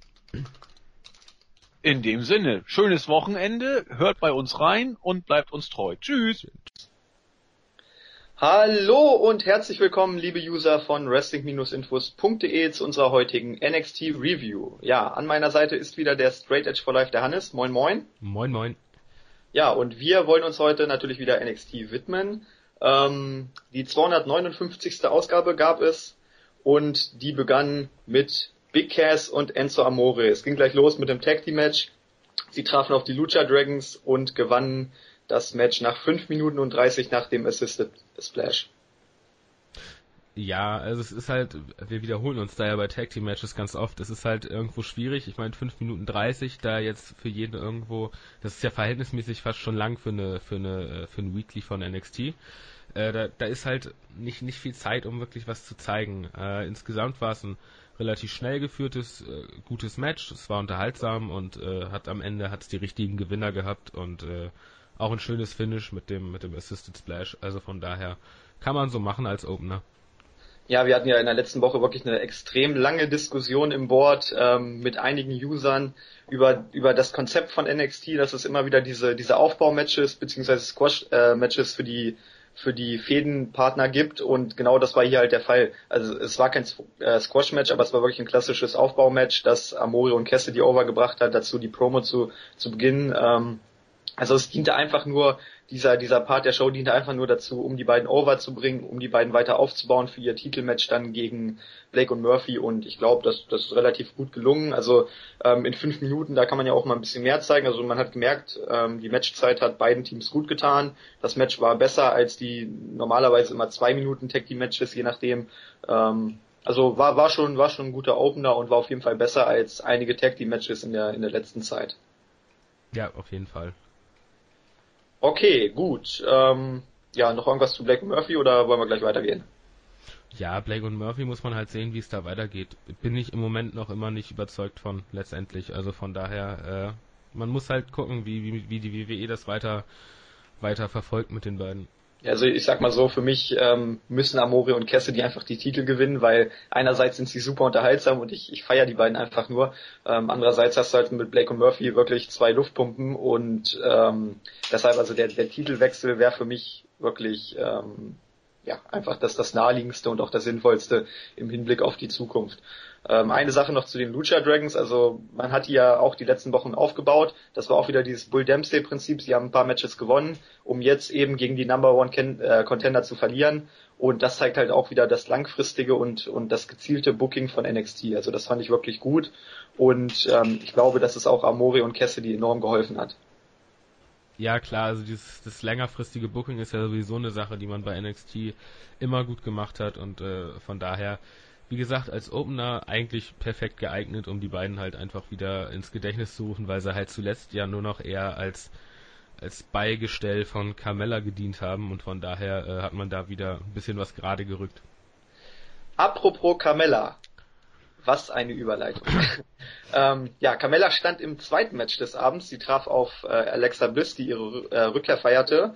Und Bliss gewann das Match nach genau fünf Minuten durch Pin nach dem Top Rope Moonsault ja, Bliss hat ein ordentliches Match gezeigt und äh, zu Carmella will ich eigentlich gar nicht mehr viel sagen. Ich, ich glaube, da überlasse ich dir das Wort. Äh, du hast da ja so eine Privatbeziehung. Ja, ich, ich will aber mal positiv anfangen. Also ähm, auch, auch hier muss ich loben, dass die, dass die Damen fünf Minuten bekommen haben. Also im Main Roster wären das 30 Sekunden gewesen. Und genau dieses Match hat mir auch gezeigt, warum längere Matches auch mal gut sein können. Also Carmella ist ja wirklich scheiße. ähm, sie, sie ist keine gute Wrestlerin. Ich, ich finde sie als Entertainerin auch nicht gut und deshalb normalerweise ist das wirklich so, dass ich sage, ich will abschalten, wenn ich sie sehe. Aber hier war es so, dass sie mit Bliss ähm, kein gutes, aber wirklich ein solides Match hingelegt hat. Und äh, Carmella hat einfach eine Trefferquote von 40 Prozent. Also von 10 Moves sitzen vier ungefähr, der Rest ist verbotscht. Und ich sag mal so, in zwei Minuten Matches zeigt sie halt sechs Moves und genau diese sechs funktionieren nicht. Hier hat sie dann zehn Moves gezeigt und davon haben vier gesessen und deshalb war es immerhin solide und das ist eben das Gute an, an längeren Matches. Also du hast einfach ähm, mehr Inhalt und so können die Damen, wenn sie jetzt nicht Rosa Mendes heißen ähm, oder Eva Marie, ähm, können sie immer noch ein bisschen mehr zeigen und das war hier halt der Fall. Also es war nicht so schlecht, wie es, äh, wie ich befürchtet habe, als ich Carmella gesehen habe und ähm, Bliss hat mir echt gut gefallen hat wirklich das Maximum aus Carmella rausgeholt und deshalb kann ich hier durchaus ein positives Fazit geben, denn wie gesagt, ich hatte wirklich sehr, sehr geringe Erwartungen und ähm, für fünf Minuten war das wirklich ein solides Steven-Match oder oder Frauen-Match, Steven wollen wir nicht mehr sagen, Frauen. Ähm, also ich sag mal so, im, im Main-Roster hast du dieses Match, also das Niveau hast du wirklich ganz selten im Main-Roster. Ja, und äh, das... Bei, bei Weekends. Genau, also im Prinzip, ich, ich unterschreibe das einfach so, also bin ich, gehe ich voll mit d'accord. Ja, deshalb also die, die Weekly Matches bei, bei Raw sind, sind deutlich schlechter, egal wer da, wer da im Ring steht. Ich glaube, letzte Woche war ja AJ und, und Summer Rae bei Raw. Mm, ja, ich glaube. Also auf jeden Fall, auch, auch wenn AJ wirklich eine klasse Wrestlerin ist, das, das Match war, war schlechter als das hier, das muss ich ganz ehrlich sagen. Und ähm, daher wirklich ähm, positiv. Alexa Bliss wird gut aufgebaut. Ich glaube schon, dass sie auch in, in den nächsten Wochen dann mit, mit Sasha Banks fäden wird. Da ist ja auch noch die Hintergrundgeschichte mit der Nase und so weiter. Ähm, das hat Potenzial und ich glaube schon, dass Alexa Bliss dann auch ähm, mit den Top, mit den Top-Frauen der Division ähm, durchaus gute Matches zeigen kann. Ja, klar, also ich meine, man hat ja wirklich viel Talent äh, bei den Frauen bei NXT und von daher ist man da eigentlich immer mal wieder immer wieder neu gespannt und wenn es da neue Konstellationen gibt, ist das ja immer nur immer nur besser. Genau. Okay, ähm, ja, dann kam es zu, ich, ich, will nicht sagen zum Main Event, denn das Match danach war nochmal ein bisschen, bisschen größer, aber es wurde ja groß gehypt. Die Rückkehr von Alex Riley zu NXT, ähm, er bestritt sein Rückkehrmatch gegen CJ Parker, gewann, gewann das Match nach dem Blockbuster vom Top Rope ähm, in drei Minuten zwanzig. Und vorweg wollte ich einfach dich mal fragen, wie fandst du denn den, den Aufbau, also den Hype rund um seine Rückkehr? Man hat alles richtig gemacht. Ich meine, man hat äh, Alex Riley, ich, ich weiß halt nicht, wie wir andere das sehen, aber ich war immer ein, relativ großer Fan von ihm, weil ich halt, also erstens sein äh, sein Entrance-Theme ist, ist der Hammer, also es ist mit das Beste, was man in der WWE, WWE so hat. Äh, und, und halt auch die, das Interview kurz vor dem Match, dass er äh, in dem Käfig eingesperrt war und, und jetzt Owens dafür dankt, dass er ihn befreit hat und äh, er halt, er will Owens in die Finger kriegen und Parker ist nur das Zwischenziel, was er jetzt halt abfertigen muss. Äh, man hat eigentlich alles richtig gemacht, um ihn wieder richtig hochzuziehen, weil hätte man ihn jetzt einfach nur in den Ring gestellt gegen, gegen CJ Parker und dann irgendwann gegen Owens, wäre das völlig untergegangen. Und so war das einfach eine große Nummer, die halt auch als, als das gesehen wurde. Und äh, das hat man, hat man richtig stark gemacht. Ja, ich, ich will bei Riley mal ein bisschen weiter ausholen. Also 2011, als er dann gegen The Mist geturnt ist, da war er wirklich heiß wie sonst was und da hat ja auch jeder gesagt, der Junge hat echt Potenzial, in, in den Main Event aufzusteigen, im Main Roster. Und ähm, ja, dann hat ihn ja ein bestimmter Herr dö, dö, dö, dö, ähm, bei den Offiziellen angeschwärzt und von da an ging es ja bergab und zuletzt war Riley einfach nur noch ein Geek, das muss man ganz ehrlich sagen. Ähm, der hat ja bei WWE wirklich gar nichts mehr gewonnen und deshalb, ich hatte das ja auch im Wort geschrieben, für mich war er bis vor diese, also bis vor die Hype-Videos war er wirklich einfach nur ein Geek. Und ähm, das Hype-Video zunächst war wirklich gut gemacht und dieses Backstage-Interview, als er da im, im Umkleideraum war, das fand ich einfach nur awesome, weil genau so, ähm, so hast du, hast, also er hat gesagt, ich mache jetzt hier einen Cut, alles was was war, ist vergessen und jetzt startet die neue Ära. Und deshalb kann ich jetzt auch persönlich sagen, der Typ hat gesagt, okay, ich war in, in der letzten Zeit war ich, war ich schlecht drauf, habe hab viel verloren und so weiter, aber jetzt starte ich durch. Und dann ist, ist für mich auch so ein Punkt, wo ich sagen kann, okay, ich vergesse das, was passiert ist und fange nochmal bei ihm von null an und jetzt beginnt sein Aufbau. Und genau das ist so, ich, ich will auch nochmal Vergleich zum Main Roster ziehen, das ist zum Beispiel bei Bray Wyatt nicht der Fall.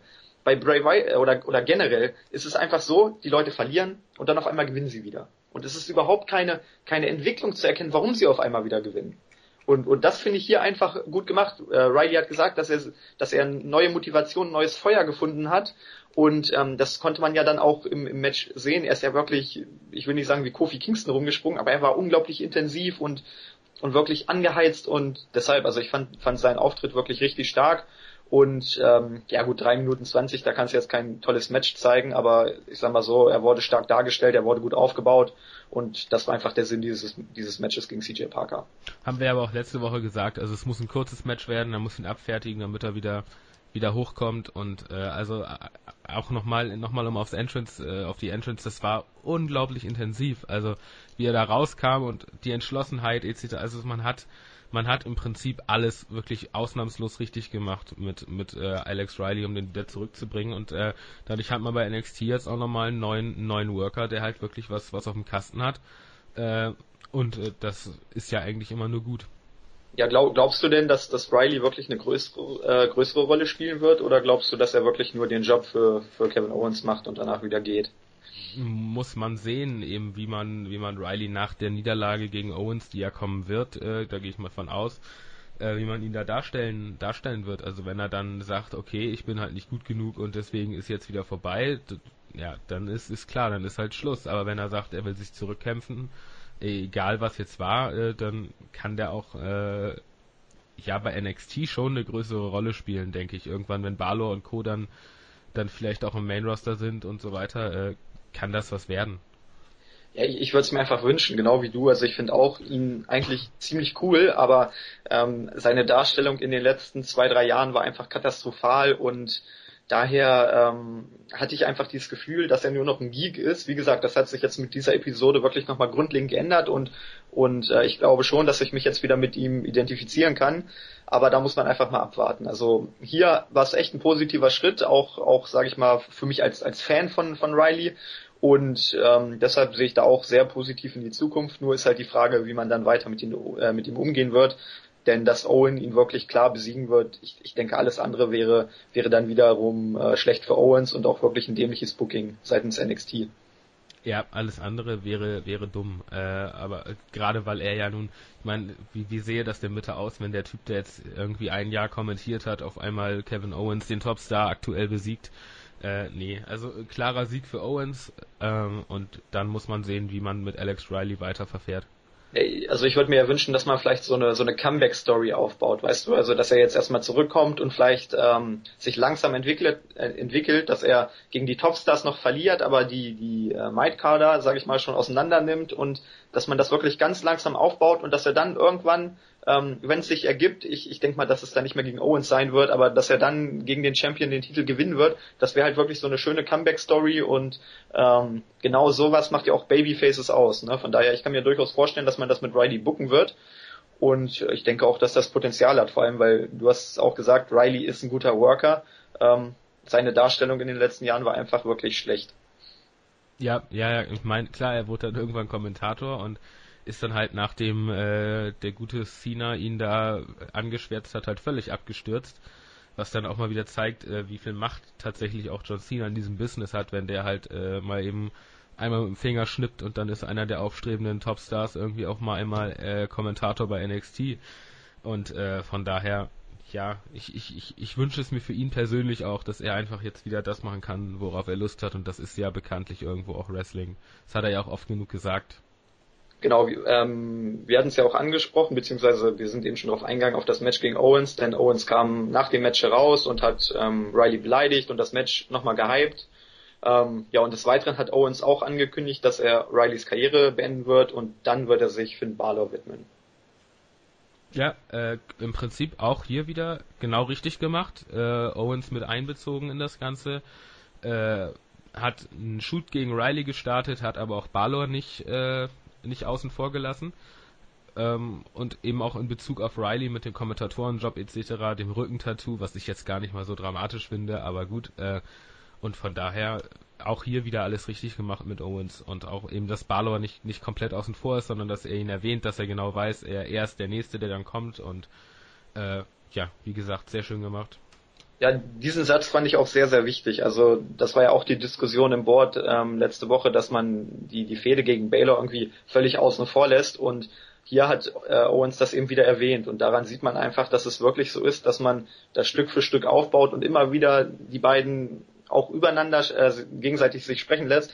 Und ähm, deshalb, also ich finde find diesen Aufbau, es, es muss doch nicht immer persönlich sein. Also es war, war ja die, die Diskussion, ob, ob die Fehde nicht persönlicher sein müsste und intensiver, weil es eine Titelfehde ist. Aber guck mal, Baylor hat ähm, das Turnier gewonnen, hat sich sportlich den Title Shot erarbeitet und jetzt will er auch sportlich Owens ähm, den Titel abnehmen. Und, und Owens weiß das und geht da auch dann nicht auf eine unnötig persönliche Sache ein. Ne? Deshalb, also er ist halt auch der Typ, genauso war es ja auch mit Riley. Also es ging ja nicht von Owens aus, sondern Riley hat ähm, eine, ja, ich, ich sag mal so kritische Frage als Journalist gestellt und ähm, die hat Owens halt nicht gepasst. Aber es war jetzt nicht so, dass Owens ihn grundlos ähm, attackiert hat und das Ganze persönlich gemacht hat. Ich, ich sag mal so, dass das Persönliche kam dadurch rein, dass, dass Riley diese Frage gestellt hat. Ich meine, das machst du ja im, Fußball oder so, wenn du jetzt nicht Matthias Sammer heißt oder so, dann machst du das ja auch nicht. Äh, dann, dann wirst du ja auch nicht grundlos irgendwie persönlich. Ähm, und von daher ähm, man muss es nicht machen. Äh, ja, ja man, man, man braucht es ja auch nicht, weil der NXT-Titel hat so viel Prestige und so viel Wert, dass man wirklich sagen kann, okay, wir lassen mal die persönlichen Animositäten außen vor und machen wirklich einfach ein 1 gegen 1 Match um den Titel oder, oder die Fehde, einfach nur um den Titel, weil beide der Beste, der Champion sein wollen und, und das ist ja auch das, was, was momentan beim Intercontinental-Titel angekreidet wird, dass keiner Champion werden will, sondern einfach den, den Titel haben oder den Gürtel yes. haben will. Und ähm, das ist halt wirklich katastrophal, ne? weil das entwertet den Titel ja noch mehr, weil, weil es einfach Dödel sind. Und genau das ist hier eben nicht der Fall, sondern der Titel hat Wert und es geht den, den Jungs auch wirklich um den Titel und sie wollen der Beste sein. Deshalb, also ich finde das wirklich ähm, perfekt gebuckt, wirklich durchdacht und besser geht's einfach nicht. Deshalb verstehe ich auch die Kritik einiger User da nicht. Ja, ich, man muss, muss dann ja auch, es ist ja auch immer irgendwo eine persönliche Note, wie man es dann mag und wie man es nicht mag und von daher äh, teilweise war es ein bisschen unberechtigt, aber ich kann auch irgendwo immer die, die persönliche Meinung kann ich halt immer irgendwo nachvollziehen und von daher äh, ich bin der Meinung, dass man mit Owens im Moment alles richtig macht. Er ist im Moment der Typ, der halt alles und jeden, was irgendwie äh, ihm in den Weg kommt, plättet und äh, man stellt ihn damit halt einfach als das unfassbare Monster dar, was er halt auch ist und äh, ich bin damit voll und ganz zufrieden. Genau, okay, gehen wir weiter zum Main Event. Ähm, es war das Rückmatch zwischen Tyler Breeze und Hideo Itami vom letzten NXT Takeover Special. Ähm, dieses Match konnte Breeze gewinnen nach dem Beauty Shot in 7 Minuten 55. Ähm, erwartet gutes Match.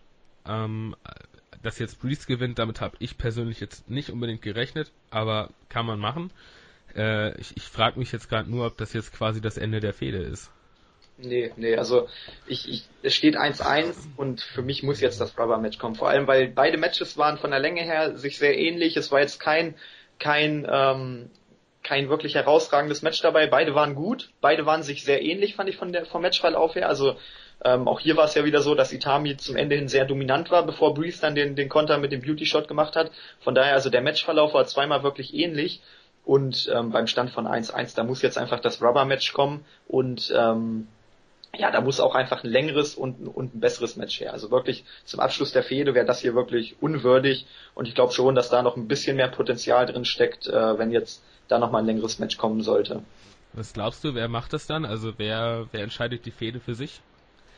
Ja, das ist schwierig. Also ich sag mal so, der Punkt ist ja, du kannst beide verlieren lassen und du kannst beide gewinnen lassen, weil sie einfach einen Status haben, ähm, wo die Niederlage jetzt nicht so schadet. Weil das Match, wenn, wenn du ihnen genug Zeit gibst, ist es ja einfach so, das Match wird dann klasse. Ne? Ich denke mal, das steht außer Frage und bei, bei starken Matches ähm, gibt es eigentlich keinen Verlierer. Von daher ist es schwierig zu sagen. Also ich weiß ja auch nicht so richtig, wo das Booking der nächsten Monate hingehen soll. Ähm, ich, ich würde mir einfach wünschen, dass, dass Itami das vielleicht macht. Einfach weil ich, weil ich auch mit Itami im Main Event gerne mal gegen Matches gegen Owens, gegen Sami Zayn und so weiter sehen würde. Weil Breeze gegen Sami Zayn hatten wir jetzt schon und Breeze gegen Owens wird es nicht geben. Von daher, ich glaube schon, dass Itami da der, der sinnvollere Sieger und dann auch der sinnvollere Contender für den Main Event wäre. Ich finde, man hat, äh, es gab ja am Anfang viel, viele Kritiker, die gesagt haben, äh, Tyler Breeze ist nicht kein würdiger Gegner für Itami. Man hat Breeze inzwischen wieder so stark aufgebaut, äh, dass, dass das einfach eine, eine glaubwürdige Fehde ist, die dann am Ende, wo der Sieger mal so richtig gestärkt rausgeht und der Verlierer eben trotzdem noch gestärkt aus der Sache rausgeht. Und von daher auch hier, ich wiederhole mich, aber man macht bei NXT im Moment einfach alles richtig. Ja, wir hatten ja die, die Diskussion vor dem NXT Takeover Special, als dann Breeze immer nur diese Backstage-Promos gehalten hat und wir nicht so richtig wussten, wo das hinführen soll. Dann hat er beim Special auch noch klar verloren und da waren wir ja schon so ein bisschen kritisch, haben gesagt, na, ob es jetzt den, den Absturz von Breeze gibt. Aber ich finde, man hat das die letzten Wochen wirklich gut, ähm, hat ihn gut wieder aufgebaut, hat das gut äh, kaschiert.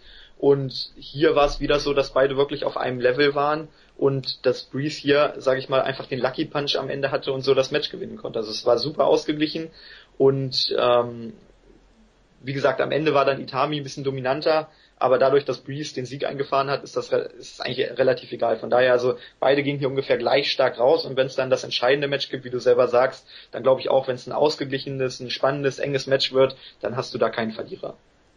Ja, sehe ich, sehe ich genauso. Okay, gut. Ähm, dann würde ich sagen, gehen wir noch ganz kurz auf den, auf den Fallout ein, denn da gab es eine wirklich wieder mal sehenswerte Promo von Alex Riley, wie schon vor dem Match. Auch hier, ähm, er war wirklich unglaublich emotional, hat äh, über seine Rückkehr gesprochen, war zu Tränen gerührt und ich, ich fand das einfach großartig. Absolut. Also da habe ich mal wieder, das, es bestätigt halt einfach immer wieder meine Meinung über den Kerl, weil ich, ich, ich war ein, ich war ein riesen Fan von ihm, als, als er da seine Phase mit dem Miss hatte und dann gegen ihn geturnt ist und so weiter und als, als ich dann äh, gemerkt habe, okay, irgendwie kommt da nichts mehr und man wusste ja zuerst auch nicht genau, wo, warum und äh, dann wusste man es ja irgendwie. Ich, ich, ich war wirklich sauer. Äh, sauer auf die WWE, sauer auf John Cena, weil man damit einfach ein, ein Riesentalent und, und auch, auch promotechnisch, ich meine, dieses Video ist, ist der absolute Hammer. Das ist mit das Beste an, an äh, Backstage-Promos oder beziehungsweise Backstage-Videos, was ich in den letzten äh, Monaten gesehen habe und äh, der muss, der gehört nach oben und äh, der gehört bei NXT auch nach oben und äh, von daher äh, ich alles was Alex Riley irgendwie gut darstellt, äh, da bin ich bin ich voll dabei und diese Promo hat das hat das perfekt gemacht. Ja, er, er hat ja auch von, von The Mist gelernt, ne? Und man kann über The Mist sagen, was man will, reden kann der Kerl. Und ja. ich glaube schon, dass, ähm, dass er da durchaus gelernt hat in, in der Zeit, als die beiden zusammen waren. Das hast du ja auch nach dem Turn gesehen. Also es war wirklich eine Zeit nach dem Turn, wo ich gesagt habe, ich, ich schalte Raw ein, nur wegen Alex Riley, weil 2011 war ja eine ziemlich schwierige Phase, sage ich mal. Und ähm, nach dem Turn von Riley war der wirklich unglaublich heiß und, und er war auch mein Highlight bis zum Summer of Punk dann, der dann zwei, zwei Monate später, ich glaube zwei Monate mm, später. Ja, ja. Deshalb aber in, in der Zeit äh, zwischen WrestleMania und, und Money in the Bank, sage ich mal, war wirklich Alex Riley mein Star bei, bei Raw und deshalb war ich auch sehr, sehr traurig, als er dann auf einmal abgestürzt ist, als er nur noch bei Superstars war und da auch verloren hat. Und ähm, ja, deshalb freue ich mich jetzt einfach, dass er nicht mehr dieser Geek ist, weil, weil ich eben weiß, dass er durchaus Potenzial hat. Ne? Seine Darstellung zuletzt war wirklich katastrophal, aber ich glaube schon, wenn man ihn jetzt wirklich so weiter aufbaut und ihn auch seine Stärken, äh, seine Stärken ausspielen lässt, wie hier, dann hat der Typ auf jeden Fall Potenzial, auch jetzt noch.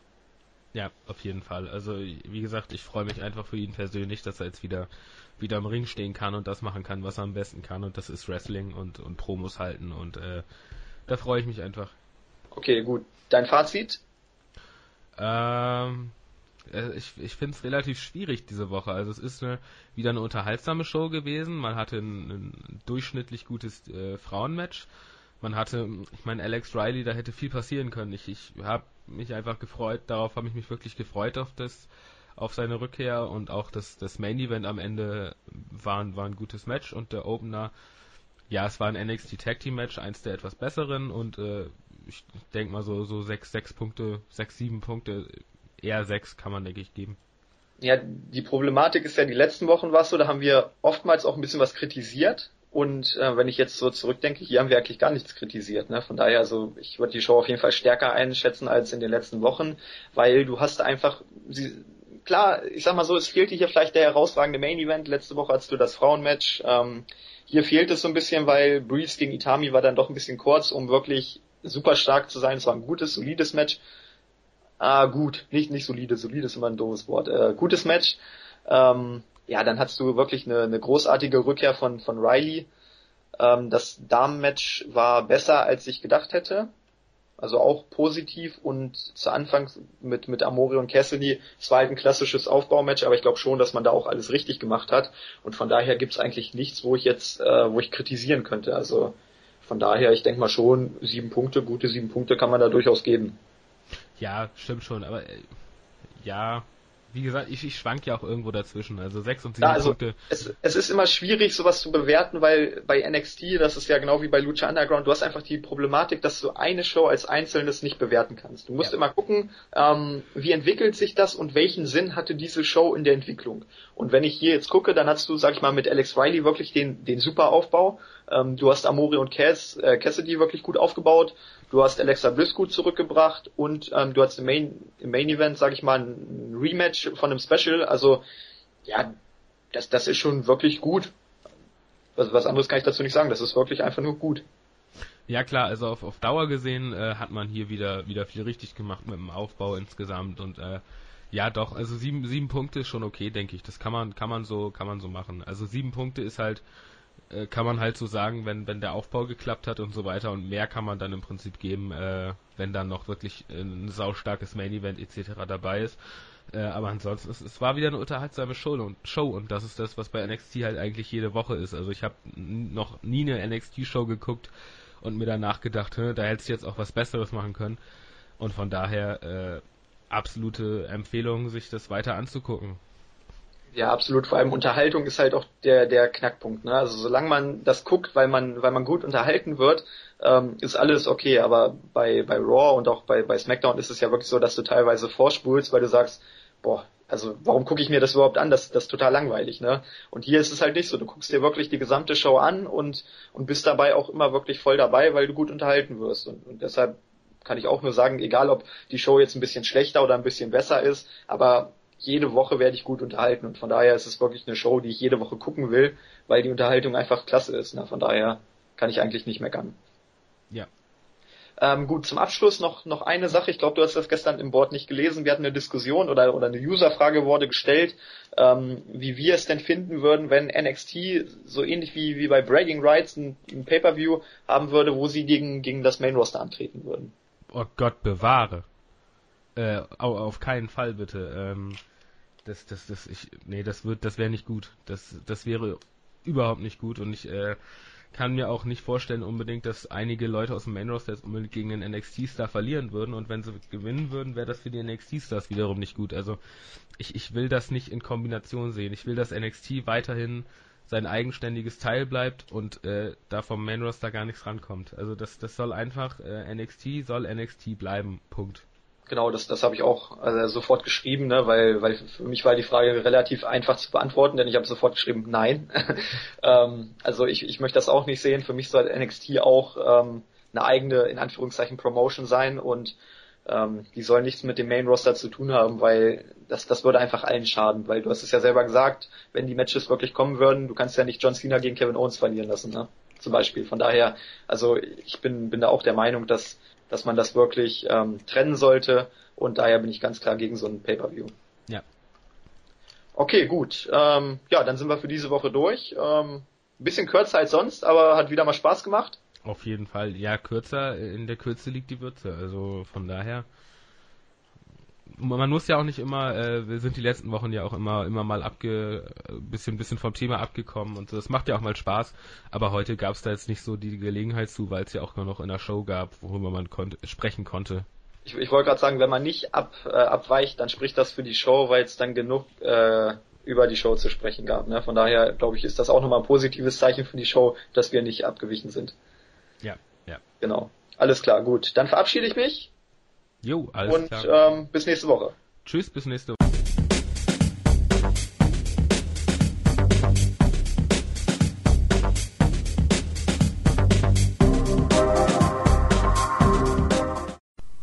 Einen wunderschönen guten Abend wünschen wir euch hier zur heutigen Lucha Underground Review. Lucha Underground Episode 18. Und neben meiner Wenigkeit ist natürlich wieder unser Quotengrieche mit dabei. Schönen guten Abend, Christos. Hallo. Ja, Lucha Underground begann in dieser Woche mal wieder mit einem Highlight-Video. Da wurden die Fäden zwischen Havoc, Ivelisse, Angelico sowie Johnny Mundo und King Cuerno nochmal rekapituliert wieder sehr schön alles auf den Punkt gebracht und machte schon Lust auf die heutige Ausgabe, weil diese beiden Matches, Ivelisse und Angelico und im Main Event natürlich Johnny Mundo gegen King Cuerno sollten im Mittelpunkt stehen. Ja, auf jeden Fall hat das ein bisschen Stimmung reingebracht und auch vor, gewisse Vorfreude. Und es wurde halt auch nochmal ganz klar deutlich gemacht, warum King Cuernos eigentlich auf Johnny Mundo abgesehen hat, nämlich der König der Jagd. Weil bei Lucha Underground passiert ja nichts ohne Grund. Es war nämlich nochmal wunderbar deutlich geworden, dass es im Aztec Warfare Match in Ausgabe Schieß mich tot vergangenen Jahr oder war es Anfang dieses Jahres? Ich weiß es gar nicht mehr genau. Das war zu Beginn von diesem Jahr. Ja, wo der erste Lucha Underground Champion mit Prince Puma gekürt wurde. Da hat nämlich Johnny Mundo King Cuerno gepinnt. Und deswegen hat man diese Fehde überhaupt erst gehabt. Und deswegen kam es heute im Main Event zu einem Steel Cage Match zwischen Johnny Mundo und King Cuerno. Aber eröffnet wurde die Show von meinem Liebling Pentagon Junior.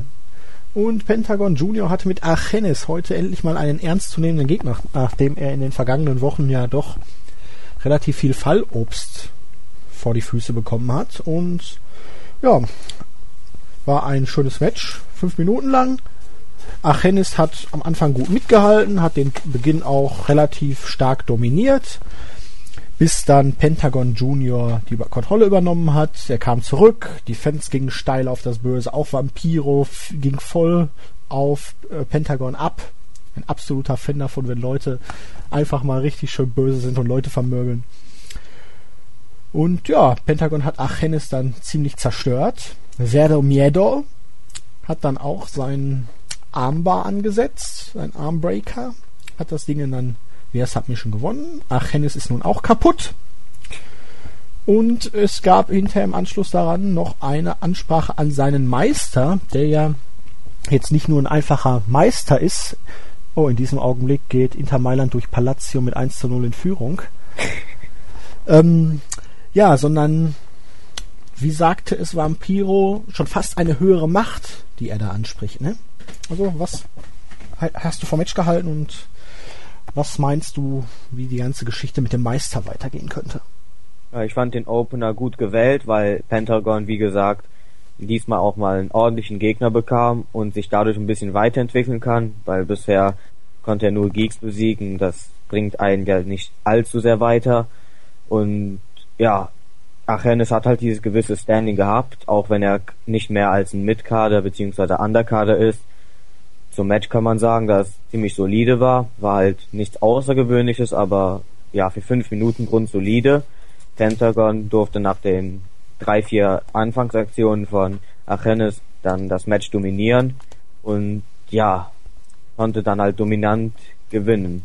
was ich auch ein bisschen lustig fand, auch schon die ganzen Ausgaben, wenn Pentagon den, seinen Gegner den Arm bricht, ist, dass die Zuschauer, je, jeder einzelne der Zuschauer da richtig steil drauf geht.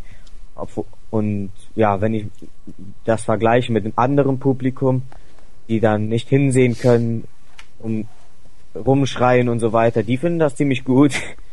Finde ich sehr unterhaltsam und ja, das einzige, was mich an der Meistergeschichte stört, ist halt, da ich jetzt endlich wissen will, wer es ist, das erweckt richtig Vorfreude und ich bin gespannt. Hoffentlich ist es was Großes. Ich bin ja ein bisschen, ich will nicht sagen irritiert, aber am Anfang ging es halt wirklich Meister und jetzt spricht er da fast schon eine höhere Macht an. Ne? Jetzt könnte man meinen, vielleicht irgendein Al ein alter Aztekengeist oder wer weiß, was da noch kommen mag. Also ich bin auf jeden Fall gespannt. Die Sache entwickelt sich von Woche zu Woche immer weiter. Man wird gehypt, gehypt, gehypt. Man kriegt immer so ein paar kleine Bruchstücke geliefert. Und ja, Pentagon ist weiter sehr, sehr dominant. Niemand kann ihn stoppen. Er hat halt, wie gesagt, keine Furcht und ah, ich freue mich jede Woche aufs Neue, wenn er jemanden richtig schön zerstört. Wenn es so weitergeht, gibt's am Ende kein Roster mehr. Ach, in Mexiko laufen noch genug Leute rum und ja, die Lateinamerikaner, die mögen wohl pure Gewalt. Sieht man ja auch in Vampiro ganz gerne. Das gefällt mir. Ja. Ähm, Im Anschluss daran waren wir dann in einem Segment Backstage, wo Phoenix und Katrina zu sehen waren. Phoenix schien ein wenig besorgt zu sein. Katrina meinte dann zu ihm, ja, ich kenne Mil seit so vielen Jahren und er wird nicht Halt machen, bis er seine Rache kriegt. Deswegen musst du ihn beerdigen. Und ja, Phoenix war wild entschlossen. Ich bin gespannt. Beerdigen, begraben. Ähm, erwartet uns da bald vielleicht ein Buried Alive Match?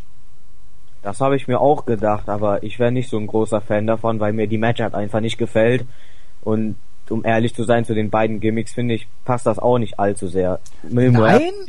na, Mil Muertes vielleicht möglicherweise, aber Phoenix. Natürlich, Phoenix ist der legendäre Vogel, der immer wieder geboren wird, wenn er stirbt. Wenn du das jetzt also in einem Buried Alive Match vor dem Hintergrund siehst, Mil ja. Muertes hat dieses Erdbeben überlebt. Er könnte theoretisch dann auch äh, es überleben, wenn er lebendig begraben wird. Und Phoenix, selbst wenn er lebendig begraben wird, er könnte immer wieder auferstehen. Rein vom Gimmick her könntest du beide theoretisch nach so einem Match noch glaubhaft wieder zurückbringen, auch wenn ich da doch ein bisschen skeptisch bin, ob es wirklich Sinn macht. Ja, da, da fände ich besser ein, Ca ein Casket-Match besser, weil es ist im Prinzip die gleiche Story und wo willst du dann ein Bird Alive Match machen in dieser Arena? Ja, das mag ein Argument sein, aber ähm, na gut, das ist wohl wahr. Vielleicht, naja, ein Loch in den Ring sägen und. Okay, das hätte zum anderen schon etwas. Das würde ich mir sogar gern angucken. Schauen wir mal. Dann haben wir das bekannte, zumindest uns bekannte äh, Hype-Video zu Conan gesehen. Revenge is Coming. Ähm, ja, absolut fantastisches Video. Es ging darum, dass Conans neuer Stock er hat ja einen G-Stock geschmiedet wird aus Metall und dabei redet Conan und ja, ich habe keine Ahnung. Ähm, es wird die Rückkehr angedeutet, die Rache an Cage und ja, jetzt kann man natürlich viele Symbole daraus sehen. Ne? Ist die Symbolik, dass Conan ein Schmied oder ein harter Arbeiter ist. Die Rache wird geschmiedet, könnte man meinen. Oder in Anlehnung an Puma, ist er ein Talentschmied? Nee, also ähm, wirklich wieder fantastisch umgesetztes Video und ich bin gespannt, wie Conan, der alte Mann, das Monster Cage dann wirklich irgendwie, naja, zu Boden kriegen will. Ich schätze mal, seine Rache wird durch Puma kommen und er wird ihn dann mit dem Stock verprügeln, aber wenn man das glaubhaft umsetzen will, da bin ich sehr gespannt drauf. Habe ich mir auch bei meinen Notizen aufgeschrieben. Will Conan, der mittlerweile viel zu alt ist, einen Mann besiegen, der bis jetzt echt jeden im Roster total zerstört hat? Naja, sein alter Stock, der wurde zerbrochen und jetzt hat er einen aus Metall. Oh. Den kann er dann verbiegen. aber Cage machen die Schläge ja anscheinend nichts aus, wie wir in diversen Promos ja schon gesehen haben. Aber ja, ich bin gespannt. Wenn es so weitergeht, muss es ja irgendwann mal die Konfrontation geben. Ja, ist auf jeden Fall schön gemacht, um solche Sachen immer am Leben zu halten, ohne viel Zeit investieren zu müssen. Ja, was mich da ein bisschen stört, ist, dass Puma, der ja eigentlich das Gesicht dieser Promotion sein sollte, irgendwie kaum erwähnt wird, sondern es ist Conan und Cage, nicht Conan und Puma und Cage. Ja, da muss man mal abwarten, aber ja, stimmt schon. Aber links war ja Puma jetzt so, nicht so zerstört worden wie Conan. Der hat ja geblutet Ja. und war Ja. halb tot. Ja. Aber Und immerhin hat Puma ja noch seinen Titel, also geht's bei Puma ja weniger um Rache. Höchstens Ja, für seinen Mentor, aber. Ja. Es wurde wieder ein Video gezeigt, wie Cuerno in einem Auto auf dem Weg zur Arena ist. Und das Ganze diente halt dazu, das heutige Main Event zu hypen, denn es kam die Überschrift dann äh, The Cage Match is coming. Also, coole Sache, um dann nochmal eben schnell das Match zu hypen. 15 Minuten. Ja, da kam bei mir Joko und Klaas Fieber raus, weil da es da dort auch immer diesen Countdown gibt, in 15 Minuten noch was. Keine passiert. Ahnung, das gucke ich nicht. Ach, okay. Deswegen kann ich da jetzt nicht mitreden. Ja. Aber gut. Ja, dann Zeit für deinen Freund. Ähm, Angelico gegen Ivelis mit Son of Havoc als Special Referee. Wir wussten es ja schon seit letzter Woche, als Dario Cueto das verkündet hat. Die Kommentatoren schienen es irgendwie nicht mitbekommen zu haben, denn beide schein, äh, waren gespannt darauf zu sehen, wer jetzt der Special Referee wird. Habe ich nicht ganz verstanden. Nee, ich auch nicht. Ähm, ja, auf jeden Fall war das halt ein ziemlich comedy-lastiges Match. Ivelisse, the baddest bitch in the building, wollte immer schön mit Angelico wresteln. Der war eher am Flirten, wollte sie nicht schlagen. Immer, wenn sie eine Aktion gezeigt hat, hat er versucht, die mit etwas leicht erotischem zu kontern. Son of Havoc fand das natürlich überhaupt nicht schön. Und irgendwann bekamen sich Ivelisse und Son of Havoc dann ein wenig in die Wolle. Angelico wollte Son of Havoc umnieten mit einem Kick, traf aber Ivelisse. Ähm, Angelico legte sich dann lasziv auf Ivelisse und Son of Havoc zog das Cover ganz schnell durch, um ihn von ihr runterzubekommen. Ja, selbst in einer solchen Undercard-Fehde kann man ja sagen, ist es momentan, fand ich das echt klasse gemacht. Son of Havoc hat seine Rolle perfekt gespielt. Er als total eifersüchtiger Freund, der Angelico nicht, sie, sie eigentlich nicht mehr berühren lassen wollte. Ivelisse wollte unbedingt kämpfen, doch Angelico hat sie nicht ernst genommen und Angelico war halt genau das Gegenteil. Er wollte nicht kämpfen und alles außer kämpfen, alles außer kämpfen eigentlich gegen sie. Also von der Match-Story her war eigentlich alles optimal. Man kann es ihm ja auch nicht verübeln, ne? dass er da andere Sachen im Sinn hat. Allerdings, ähm, es war gut um inszeniert. Mehr Comedy sollte es dann für meinen Geschmack auch nicht sein für Lucha Ja, Underground. ja. Das war jetzt noch genau das, die richtige Dosierung. Mehr sollte nicht sein. Ja. Aber ich mag die ganzen Charaktere, alle drei. Angelico, der Playboy, Son of Havoc, der naja. Dödel mit der heißen Freundin. Ganz komische Dödel, keine Ahnung, auf jeden Fall lustig. Und Ivelisse, die heiße Braut, immer bad drauf, aber doch irgendwie dann, naja, mit einem weiblichen Kern, ne? Ja, und ich fand es auch ziemlich gut gewirkt von Ivelisse, muss ich auch mal dazu sagen. Ja, also im Ring hat sie schon einiges drauf. Da Ja. ist WWE damals etwas durch Ja, die Lappen ja. gegangen, muss man Auf jeden sagen. Fall. Auf jeden Fall. Weil Ja. sie hat eigentlich alles. Sie sieht gut aus und sie kann und sie hat was drauf. Ja, aber sie hat auch Ego und das mag man bei WWE wohl nicht so. Ah, Im Backstage-Bereich war dann halt in einem typischen Segment Mil Muertes vor einem Spiegel zu sehen, setzte sich gerade die Maske auf und hörte in seinem Kopf Katrina. Es wurde auf die Vergangenheit zurückgeblickt, das Erdbeben, seine Jugend, seine Kindheit. Und man hört dann immer, Phoenix wird ihn nächste Woche beerdigen, meinte Katrina, in seinem Kopf natürlich nur. Ähm, er wird wieder das kleine, verunsicherte Kind sein, wie er es früher einmal war. Mil Muertes wirkte dann aber doch entschlossen und blickte auf den Stein. Der Stein von dem Erdbeben, von seinem Wohnhaus, was es glaube ich war, bekommt jetzt in letzter Zeit eine immer größere Bedeutung Und in der nächsten Woche scheint es so, als würde diese Fehde wirklich zu Ende gehen zwischen Phoenix und Mil Muertes. Die genaue Matchart wissen wir noch nicht. Man redet immer nur von Beerdigen und Begraben. Und ja, ähm, mich würde es nicht wundern, wenn Katrina nächste Woche gegen beide turnt. Ja, entweder das oder, oder sie spielt einfach die ganze Zeit mit Phoenix herum, weil ich finde es schon ziemlich komisch, dass sie jetzt auf einmal bei Mil Muertes ist und er einfach nichts unternimmt. Sie war in seinem Kopf nur. Ach so, da, ach dann habe ich es komplett falsch verstanden. Ja, sie, sie war gar nicht da. Er hat, er stand vorm Spiegel und hat sie in seinem Kopf gehört. Kopfkino. So, okay, okay, dann habe ich es falsch interpretiert. Aber ansonsten fand ich auch diese Ausschnitte da, die es anscheinend real gab, fand ich richtig gut in Szene gesetzt. Und ja, insgesamt fand ich sie, fand ich die, die Promo wieder richtig stark. Ich kann mich natürlich auch irren, aber ich meine, ich, also ich habe es so verstanden, weil er sich dann auch umgedreht hat und sie war gar nicht da. Also für mich kam es so rüber, als wäre sie nur in seinem Kopf gewesen. Kann auch sein. Wie gesagt, ich, einer von uns irrt sich, ist ja nicht schlimm. Nee, soll, soll vorkommen. Ja. Ja, und dann kam auch schon der Main Event diese Woche. Durch den etwas längeren Main Event war nicht so viel zu sehen. Wir haben jetzt schon zwei Wochen nichts mehr bezüglich der Story um Matanza gehört und Angela Fong, ne? Diese Woche auch überhaupt nichts in Dario Cuetos Büro gehabt. Nee, der hat, der hat mir auch ein bisschen gefehlt, um ehrlich zu sein. Aber dann stand das Main Event an, ein Cage Match und was mir sofort aufgefallen ist, der Cage ist sehr, sehr flach und auch nicht so hoch wie andere bei anderen Promotions. Hab ich doch gesagt, der Cage ist flach. Ach so, das meinst du mit flach? Was dachtest du denn? Ja, irgendwie, ach keine Ahnung. ja gut, er ist nicht so hoch, da Ja. ist dann verständlicher. Die dumme.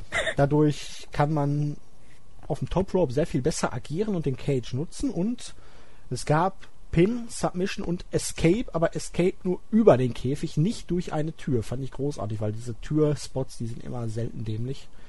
Ja.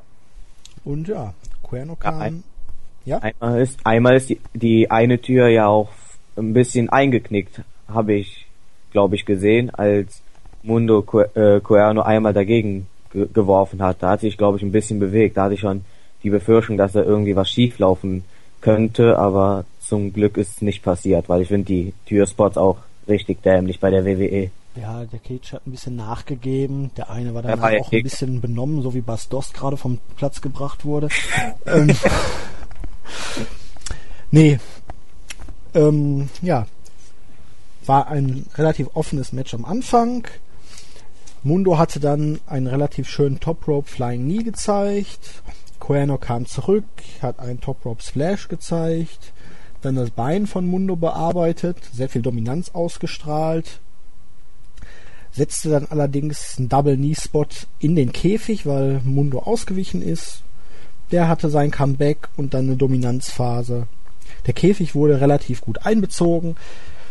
Cuerno hatte dann versucht, aus dem Käfig zu entkommen, war eigentlich schon mit beiden Beinen draußen, hätte sich nur fallen lassen müssen, aber Johnny Mundo schnappte sich die Maske von Cuerno und der ging dann lieber wieder in den Ring zurück, als seine Maske zu verlieren hat man relativ schön deutlich gemacht, wie wichtig die Maske für Luchadore ist und dass der Verlust der Maske hier schlimmer wäre als die Niederlage. Deswegen ist er freiwillig in den Ring zurückgegangen, nur um seine Maske nicht zu verlieren. Und ja, am Ende war es dann halt ein packender Fight. Mundo hatte das Ding via Escape eigentlich dann schon gewonnen.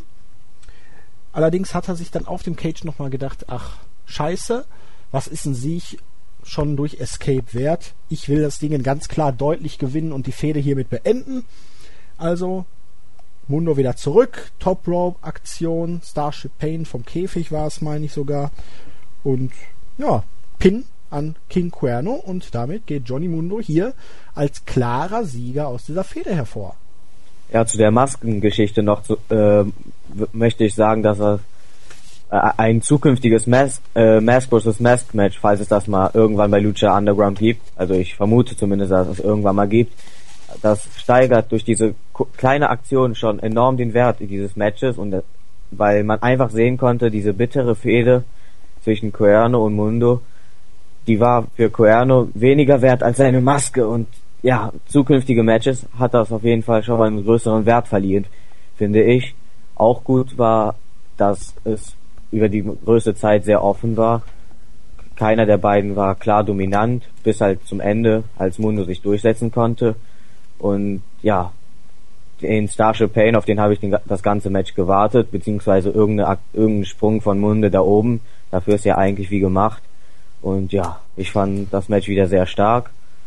Würdiger Main Event und ein würdiges Ende dieser Fehde. Vom Cage hat der beim Starship Pain auch mehr Luft. Ne? Wenn er von dem vom Top Rope zeigt, dann trifft er ja auch nie, weil da eigentlich der Abstand viel zu knapp ist. Ja, Hier hat es ein bisschen besser geklappt, sah relativ schön aus. Und ich muss auch sagen, dass der Main Event wirklich sehr, sehr stark war. Ein sehr gutes Cage-Match. Bei Cage-Matches hat man ja oft das Problem, dass sie unglaubwürdig wirken. Hier, wie angesprochen, die Türspots oder auch wenn er auf dem Käfig eigentlich hätte rausklettern können, aber dann stoppt er auf einmal und wartet, bis der Gegner kommt. Hier hatte man wirklich wenig von diesen Spots. Und wenn einer außerhalb des Käfigs war, dann war es halt glaubhaft, dass das Match noch nicht zu Ende war. Der Spot mit der Maske oder das Mund oder das Ding hinterher doch klar und deutlich via Pin beenden wollte und nicht via Escape. Es gab nahezu überhaupt keine dämlichen Spots und der Käfig wurde gut einbezogen. Ja, dieser nicht so hohe Cage hat einige Vorteile gebracht, weil die Leute wirklich gut auf dem Top Rope stehen konnten. Sie konnten sich am Käfig abstützen. Es war, glaube ich, vielleicht ein halber Meter oder so über dem Top Rope, ne? Vielleicht halt ja, drei Viertel Meter maximal. Ja. Und da konnte wirklich gute Aktion gezeigt werden. Nee, hat mir gefallen. Ja, mir auch. Ist eins der besten Cage-Matches der vergangenen Monate, Jahre gewesen. Ja, und in der nächsten Woche sehen wir dann auf jeden Fall Phoenix gegen Mil Muertes in einem Casket-Match. Ähm, ja. Vermutlich, wie du sagtest, ist noch nicht ganz klar. Und also es wird für mich zumindest mehr Sinn machen als ein Buried Alive Match. Wie gesagt, das kannst du, das ist halt nicht so eine riesige Arena wie bei der WWE, wo du es irgendwo, wo du irgendwo so ein Grab hinlegen kannst. Du weißt doch gar nicht, wie groß diese Lagerhalle ist. Wer weiß. Vielleicht hat man da irgendwo noch ein kleines Loch, wo es man ausgraben könnte, ein Keller oder so. Vielleicht einen alten Schacht, wo man einen reinwerfen kann. Noch Und am Ende gucken wieder alle von Vampiros Monitor zu. Genau. Nee. Dein Fazit zur Ausgabe? Ja, wieder mal eine richtig starke Ausgabe. Äh, ich würde sie sogar ganz knapp besser einschätzen als die der letzten Woche ja, so kann es ruhig weitergehen. Also es hat mir richtig, richtig Bock gemacht. Würde ich auch so sehen. Es war weniger insgesamt an Fäden als in der vergangenen Woche. Da hatte man ja durch Segmente relativ viele Fäden aufgebaut. Hier hatte es ja heute drei Matches, aber die ersten beiden waren für, na, kürzer mit Würze, würde ich sagen, so als ja, ja. Beschreibung und der Main Event war knappe 14 Minuten oder 13,5, war sehr, sehr stark, ein gutes Cage-Match, kann ich nur jedem empfehlen. Also Lucha Underground rockt weiter und ich bin sehr, sehr gespannt auf die nächste Woche mit Mil Mertes, Phoenix und Katrina. Ja, und nächste Woche werden dann sicher wieder Puma und Cage dabei sein. Auch gut möglich. El, ja. Patron, El Patron und El Tejano sicherlich auch. Es könnte eine richtig starke Ausgabe wieder nächste Woche werden. Ja, wir sind gespannt. Und ja, damit sind wir auch schon wieder durch für heute. Wir hoffen, es hat euch gefallen und wünschen euch dann schon mal im Voraus ein schönes Wochenende und bis zum nächsten Mal. Tschüss. Ciao.